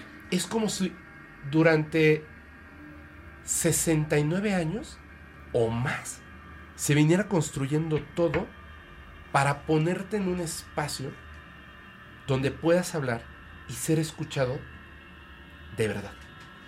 O sea, construyeron una oportunidad si tú la querías tomar. Y la tomaste.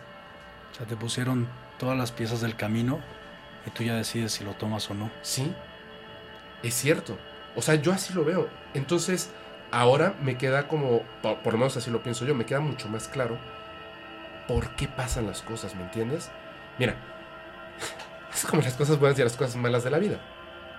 Yo, mi papá es una, es una persona excelente, es un hombre súper inteligente, es el abogado al que yo más admiro, es una súper persona y me queda claro con mis hermanos, eh, hermanas, mis son medios hermanos, medias hermanas, que lo aman y lo adoran, porque fue un excelente padre. Pero yo fui el último, el último, el último, el último. Y justo mi papá, no lo estoy disculpando, pero es cierto, pasó por un evento muy difícil de su vida, muy difícil, y por azares del destino, pues me faltó ese papá mientras yo estuve en mi infancia. O sea, de repente estaba, de repente no, o sea, más bien casi nunca estaba. No lo culpo, pero esto es lo que ocurrió en la vida real. Entonces yo sentí como que siempre como que no necesitaba un papá.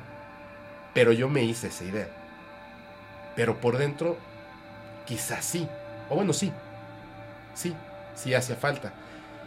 Em, llega Alejandro, que eso es la- lo que, una de las cosas que me dijo antes de iniciar el podcast, que le dije es que me desarmaste. Porque me empieza a contar estas cosas que yo viví a los 11 años y yo le mentí. Yo le dije a los 12 y me dijo, no, fue a los 11. Wow. Y me- me- él me empieza a hablar de esto y me dijo, es que tú y yo somos muy parecidos. Yo huérfano, de padre, y tú más o menos también, ¿verdad? Y es, y, o sea, y la verdad es que me desarmó así, yo dije, ¿qué onda, güey, no? Pero siento que de alguna forma ese tipo de cuestiones no sería el mismo yo si no las hubiera vivido, ¿sabes? Claro. es como si a veces necesitas que la vida te ponga cosas súper buenas, como que te aplane el camino, y a veces la vida te pone piedras enormes, pero solamente para que demuestres que puedes contra eso y puedes hacerlo mejor, ¿me entiendes? Sí.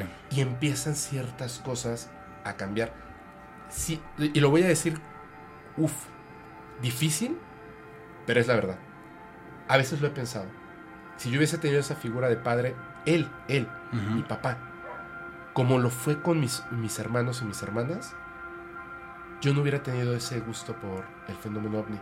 Porque el evento del que hablaba él, Alejandro, a los 11 años, fue cuando pude tener un contacto telepático con ellos Wow. y aparecieron. Entonces, yo tuve ese contacto porque me sentía solo en el mundo, porque estaba con mi papá en ese momento, yo estaba con mi papá y me salí porque estaba deprimido, porque no me gustaba que no, no estuviera y cuando estaba, fuera de esa manera. Y me salí, estaba era un niño y estaba deprimido. Y observé el cielo y mentalmente fue, por favor, si están ahí pueden escucharme, muéstrense. Y sucedió. Y sucedió. Si no hubiera hecho eso mi papá, no hubiera pasado por esas cosas, yo no estaría contigo platicando en este momento. ¿Me entiendes? Es, es, hay que ser muy responsables, incluso con estas cosas que están ocurriendo alrededor. Pero bueno, ¿qué piensas? O sea, ¿cómo, qué, cómo tú suelta la sopa? Aquí podemos hablar, estamos en confianza. Claro, pues yo pienso, como tú dices, es muy probable que sí nos van dando las herramientas para seguir un camino Ajá. que tal vez ellos ven que tenemos el potencial de llevarlo a cabo. Y si nosotros aceptamos esas herramientas y estamos a gusto con seguir ese camino, posiblemente estamos cumpliendo con nuestra función en la vida. Cada quien tiene una función en la vida diferente, Ajá. pero creo que, como tú dices, tú tienes esta función de comunicar, de dar a conocer, invitar a las personas que les han sucedido estas experiencias y que las expliquen y las compartan para que otras personas que les ha sucedido lo mismo también entiendan que no están solos. Así es. ¿no? Y en mi caso, el cuidado del medio ambiente es algo que desde chiquito estoy convencido que quiero cuidar a todos los seres vivos del planeta. Quiero que haya un momento en donde la humanidad tenga un balance. No sé si lo voy a vivir yo o no, pero que haya un balance entre los seres humanos y la naturaleza y que no sigamos destruyendo el planeta. Pues regresamos de esta brevísima pausa. Oye, muchas gracias. ¿Sabes? Ahorita vamos a ver esto de las fotos. ¿Sí? Te quería hacer unas preguntas. Dime. Rápido. Claro que de sí. toda esta experiencia que nos contaste, obviamente fami- de familia lo has contado. Así es. Eh, ¿qué, qué te ha- qué, qué opinión, o sea, qué te ha dicho al respecto tu mamá y tu papá? Por ejemplo, mi mamá, ya como te comenté, me dice, todo lo que vivas, escríbelo. Ajá. para que nunca se te olvide. Cuando se lo he platicado a mi papá, como es algo que él ya está acostumbrado a escuchar, a ver, todo como que sí me toma en cuenta el comentario, pero no lo impresiona tanto, porque es algo que él ya está habituado. Mi mamá sí es la que se queda más impresionada, tal vez Claro. porque compartimos más emociones de hijo, madre, hijo. Sí. Y por ejemplo, mi novia también se lo comparto todo, le he platicado todas mis experiencias y también ella está bastante impresionada y me apoya con eso, me escucha, me hace preguntas como para entender mejor qué fue lo que pasó, qué fue lo que sucedió. Y te digo, hubo esa ocasión en donde a los dos, bueno, yo estaba dormido, la que lo escuchó fue ella, pero estábamos juntos. Ajá. Entonces cuando ella vivió esa experiencia, como que le hizo más sentido lo que me había ocurrido a mí, porque ya le tocó vivir algo, Claro. algo fuera de lo normal. ¿Y se espantó? Dice que no, que le daba tranquilidad, Ok. que estaba con mucha tranquilidad, pero que era algo muy extraño porque igual estaba muy cansada. Es algo como muy repetitivo en estas experiencias. Estás muy cansado, Sí. o sea, no te puedes levantar tan fácil. Por más esfuerzo que haces, es como si estuvieras con algún tipo de, no sé, anestesia o lo que sea, que no te puedes levantar. Ahora. Y- Ah, bueno, perdón. Sí, sí, sí. Y como te decía, públicamente nunca había eh, platicado estas experiencias. Solamente mi familia la conoce, mi novia la conoce, pero tú eres el primero en tenerlas. Te lo agradezco muchísimo, de verdad, muchísimo. No, es un gusto, de verdad, Fepo. Gracias, gracias, Sebas. Oye, em, te, ¿tu papá alguna vez te dijo no hables de esto o sí o no? No, no, no, para nada. Excelente. Para nada, él también me da la libertad de, Claro. de yo expresarme y contar lo que me ha pasado. Ujú. Pero sí, como te digo, como es algo que él ya lo vive todos los días, Ajá, es también difícil impresionarlo con estas experiencias. claro. O sea, él necesita más, necesita como evidencias, videos, todo eso es bien importante para él, porque él es un periodista. Como dice, no soy un ufólogo, y es algo que luego lo confunde la gente. Es un periodista que se dedica a investigar el fenómeno ovni. Ujú. Y como buen periodista lo hace presentando evidencias. Así es. De hecho, eh, eso es bien importante. Incluso, creo que, creo que de una manera rara, sí la evidencia te da, te da, obviamente le da valor a tus palabras. Claro, Y obviamente como periodista, pues ya lo traes, ¿no? O sea, de estudio tiene que ser de esa manera. Yo en este caso, yo no soy periodista, yo digo que soy opinólogo del tema. Acá me, me- gusta sentar a platicar estas cosas. Hay algo que, que a lo mejor es bien difícil. El estar sentado y ver a la gente cara a cara. Me dicen un montón de veces, graba por medio de Zoom. No, o sea, eso lo hace Ujú. todo el mundo. No es lo mismo. No es lo mismo estar así, frente a frente, claro, no. te das cuenta de la honestidad de las personas en sus palabras. Me etiquetaron en una publicación hace poco, donde estoy, es que hace poco vi un ovni otra vez, con uno de los editores, que se llama Javi, le mando un saludo, y a Borper también. Eh, estaba con él, él nunca había visto un ovni. Ok, Entonces en el día lo, lo vi y, y yo le decía, mira, mira, un ovni, un ovni, ¿no? Yo le señalaba, pero obviamente al estar sentados así en el coche, yo le estaba señalando un poquito chueco desde mi punto de vista. ok. Y él me decía, ¿dónde? Y yo le decía, ahí, ¿dónde? Ahí, ¿dónde? Como los tres chiflados, pero éramos dos. Porque yo ya sabía que él ya lo había visto, pero mi cerebro seguía repitiendo, ahí, un ovni, ahí. Porque estaba muy impresionado. Y él seguía preguntando dónde, pero ya lo había visto. Él me quería decir, ya lo vi, pero su cerebro seguía diciendo, ¿En ¿dónde? dónde? No. Wow. Y lo vimos ahí. Luego eh, tiró una luz y Ajá. desapareció en el día. Estuvo bien bonito. Increíble. Entonces, eh, pues no teníamos evidencia. Digo, hubiésemos tenido evidencia, pero yo Sí. venía manejando. Yo venía manejando. Entonces, si hubiera sacado el teléfono rápido y todo. como sea, este tipo de cuestiones se entienden. Pero hay algo que siempre me ha dejado como muy, como intrigado, así tal cual. ¿Tú qué piensas? O sea, viviendo pues, desde chiquitito, todas esas historias, de repente el decir, chispas, esta persona estaba mintiendo y es falsa su evidencia, claro, ¿no? Y que se descubre de tal persona o de tal persona, como sea. Quieras o no, vas como separando hasta como te das cuenta ya cuando algo es cierto y cuando algo es falso. Sí. ¿Qué piensas tú de los contactados que no tienen evidencia y que todo es por medio telepático? Todo es por medio telepático. Mira, como dice mi papá, como periodista, sí se necesitan evidencias. Sin embargo, hay personas que también tienen experiencias tan impactantes y con su honestidad Ajá. que eso le da la validez al caso. No, no todos los contactados este, sentimos que están diciendo la verdad. Hay unos que le agregan más cosas, otros que tal vez ni siquiera lo vivieron y quieren participar y darse a conocer, pero esos no duran mucho tiempo. Así es. Los que sí perduran son gente que recurrentemente están reportando que le suceden cosas y en realidad no se equivocan en lo que están diciendo y tú te das cuenta en su honestidad. Ajá. Y algo bien interesante son los contactados que sí se hacen las regresiones, Así es. que es lo que estamos También. platicando, porque ahí sale lo que está guardado en su memoria. Y lo dicen abiertamente, sin censura ni nada. Claro. Entonces ahí es cuando le da la validez, como el caso de Stan Romanek, Así es. que él se dio esa oportunidad de hacerse una regresión y dijo muchísimos detalles. Pero también, afortunadamente en su caso, también tenía evidencias fotográficas y en video. Sí, así eso es. le dio mucha relevancia a su caso de abducción y de contacto. Claro, claro. De, de- de hecho, yo creo que es el más importante, ¿no? Por todo lo que tiene. Yo creo que Toda sí. la información. Y bueno, todavía está en pausa a ver qué va a pasar eso. Sí, con eso. Pero tienes toda la razón. De hecho, yo le digo muchas veces a las personas, y lo vuelvo a repetir, esto es bien importante. La persona, en este caso Sebas, o yo, Fepo, o cuando estuvo Alejandro González, o quien sea, evidentemente de lo que vivimos a cuando lo contamos, pues ya le pusimos un poquito de sal y pimienta, porque así es el ser humano. claro. Por eso, eso que te dice tu mamá, que lo mismo me lo dijo un periodista que, que estuvo aquí, Joaquín Tamayo, le mando un abrazo, me dijo, mira, lo importante es lo siguiente, cuando vivas el evento, apúntalo. Apunta todo lo que acaba de ocurrir, todo lo que recuerdes, y ya, y déjalo. Cuando vayas a contar la historia, asegúrate de revisar lo que Claro. escribiste, para que no le aumentes cosas, Claro, porque el ser humano hace eso, y no por mala onda, no por mentiroso, el ser humano hace eso. Sus memorias van cambiando conforme pasa el tiempo. así es. Cuando me dijo eso, que fue hace poco, me senté a escribir la, la, pues lo que, lo que viví a los 11 años, para no olvidarlo. Ok. Porque lo de los 8 ya casi lo olvido, lástima. Así es. Pero bueno, ahora sí.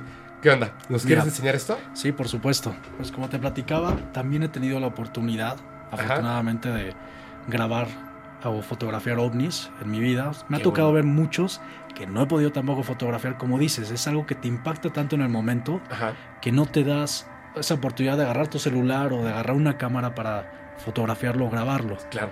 Pero en las ocasiones que hemos tenido suerte, en esta fue una investigación que fuimos a hacer en el volcán Popocatépetl. Popocatépetl en el 2019, cuando había una gran actividad volcánica. Ajá. Mi compañero Carlos Clemente, que también ya lo has entrevistado, Sí. Él estaba tomando las fotografías y me tomó una fotografía del Popo y me comentó, ay, creo que vi que algo pasó muy rápido. Dice, pues no sé si fue un pájaro o algo así. No le dimos importancia. Ajá. Siguió tomando fotografías. Lo interesante es que en esta primera imagen, aquí no se ve. Ah, se ve la siguiente. Ah, ok, Ahí está. sí. Es que también en esta se ve un puntito, pero aquí no se aprecia bien. Ah, está de este lado. Ya lo vi, ya lo vi. ya se ve ahí un puntito, pero Ajá. puede ser un pájaro, Ajá. la verdad. Pero revisando las otras fotografías, nos percatamos que había esto ahí. El ovni. Ahí está. Ahí está el platillo. Metálico, enorme, porque piensa, el cráter del volcán mide 800 metros. Y es esta parte de aquí arriba. Imagínate Wow, el tamaño de este ovni. O sea, ¿cuántos metros medía? Enorme, sí, es cierto. Es enorme. Para que se pudiera ver, por lo menos, yo creo que medía unos 20, 30 metros. Aprox. Sí. También aquí está más cerca la imagen. Sí. Wow. Digo, tuvimos mucha suerte en esa ocasión. En esta otra Que es un video. es un video, déjale pongo tantito pausa para contarles. Vamos cada verano, mi papá y yo, a un lugar que le encanta, que es en, en el estado de Tennessee, en los Estados Unidos. Se llama Norris Lake. Es un lago que está ahí hermoso, casi pristino, la verdad. y nos vamos ahí justamente para separarnos de todo.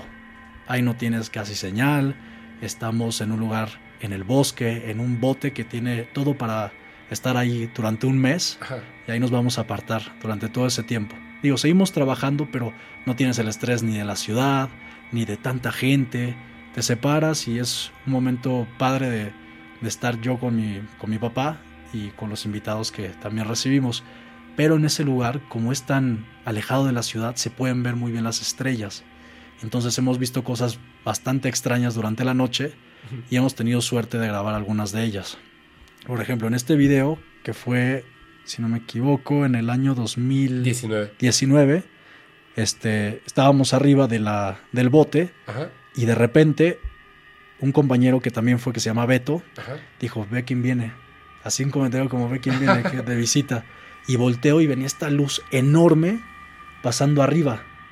En el video se ve chiquitito, pero en la vida real era una cosa enorme. Hasta se podía ver el, el reflejo en el agua. No manches. Se iba pasando y yo lo empecé a grabar. Pero era como una esfera, como un disco. Un disco iluminado, algo así. Yo creo que sí. Porque Como la pancita redondo. estaba iluminada, ¿no?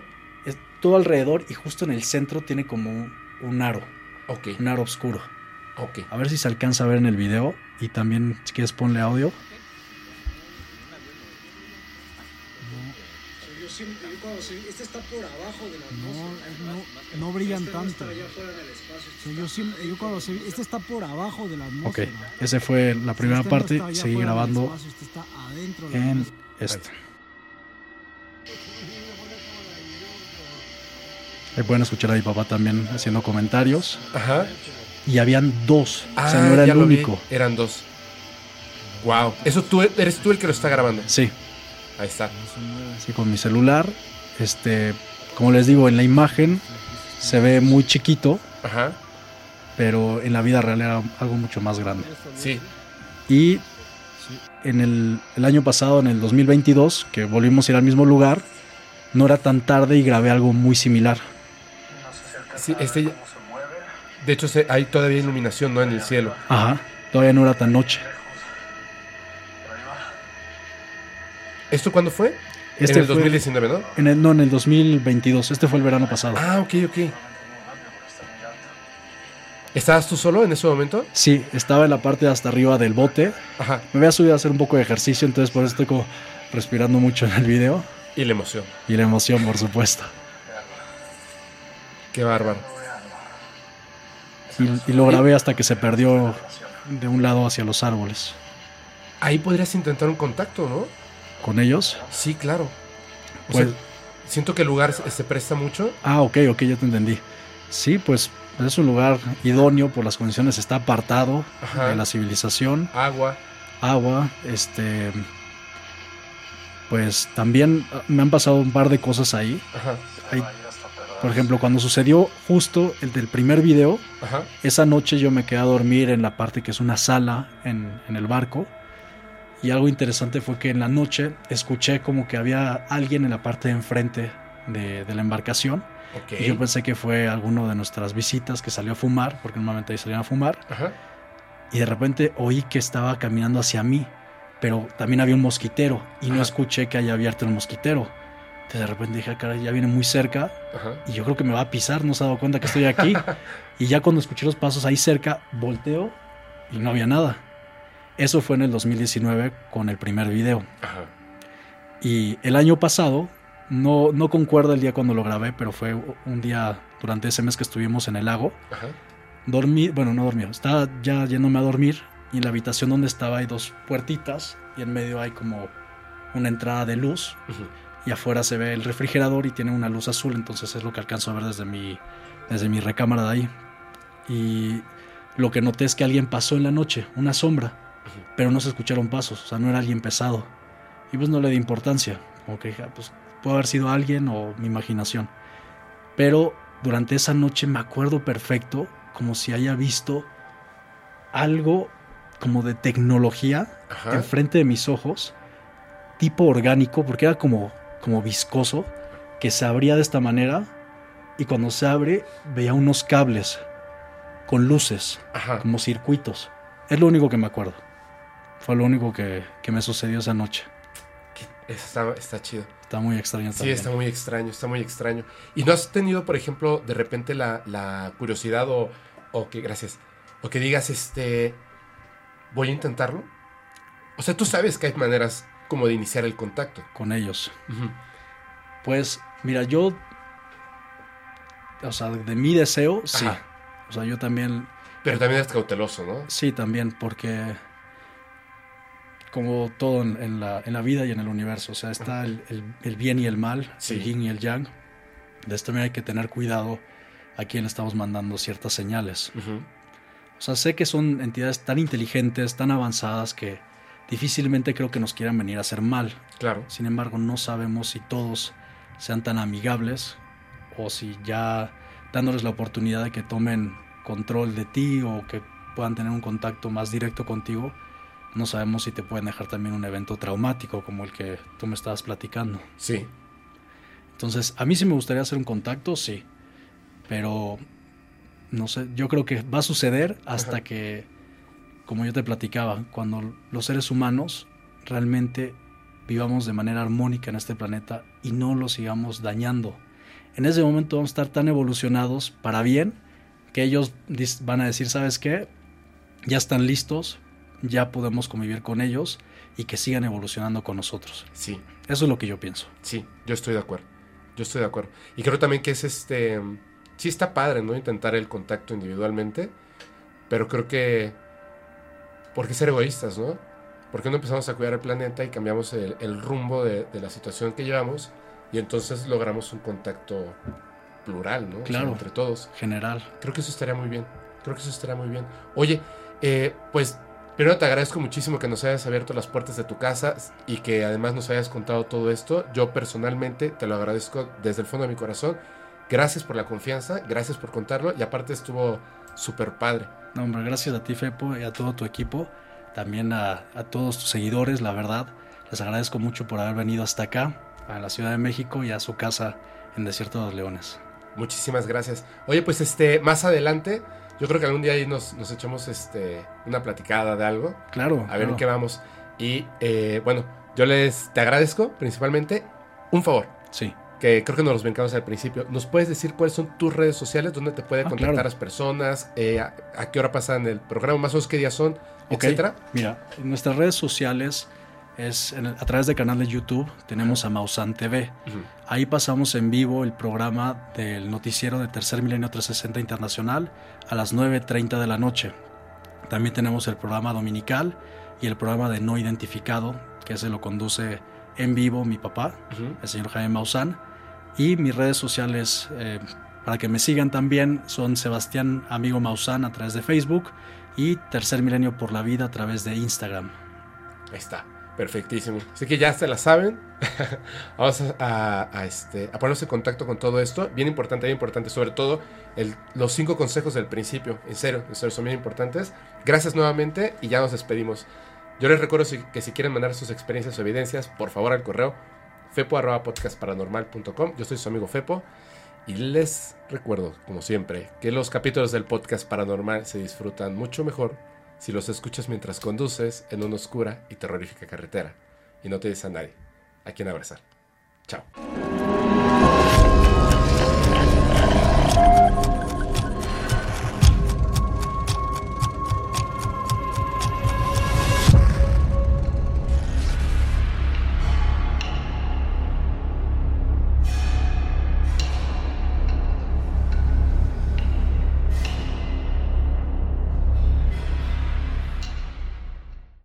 ¿Estás listo para convertir tus mejores ideas en un negocio en línea exitoso? Te presentamos Shopify.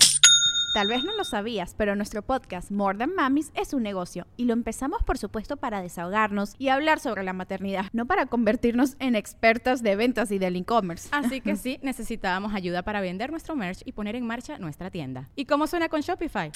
Llegó otra venta. Shopify es la plataforma de comercio que está revolucionando millones de negocios en todo el mundo. Ya seas un emprendedor desde tu casa o desde donde sea, Shopify es la única herramienta que necesitas para iniciar, administrar y hacer crecer tu negocio sin dificultades. Con Shopify puedo gestionar pedidos, envíos y pagos desde cualquier lugar, brindándote toda la información y estadísticas de tus ventas al detalle. Regístrate para un periodo de prueba con tan solo un dólar al mes en shopify.com barra sonoro, todo en minúsculas. Ve a shopify.com barra sonoro para llevar tu negocio al siguiente nivel. Shopify.com barra sonoro. ¿Estás listo para convertir tus mejores ideas en un negocio en línea exitoso? Te presentamos Shopify. Tal vez no lo sabías, pero nuestro podcast More Than Mamis es un negocio y lo empezamos por supuesto para desahogarnos y hablar sobre la maternidad, no para convertirnos en expertas de ventas y del e-commerce. Así que sí, necesitábamos ayuda para vender nuestro merch y poner en marcha nuestra tienda. ¿Y cómo suena con Shopify?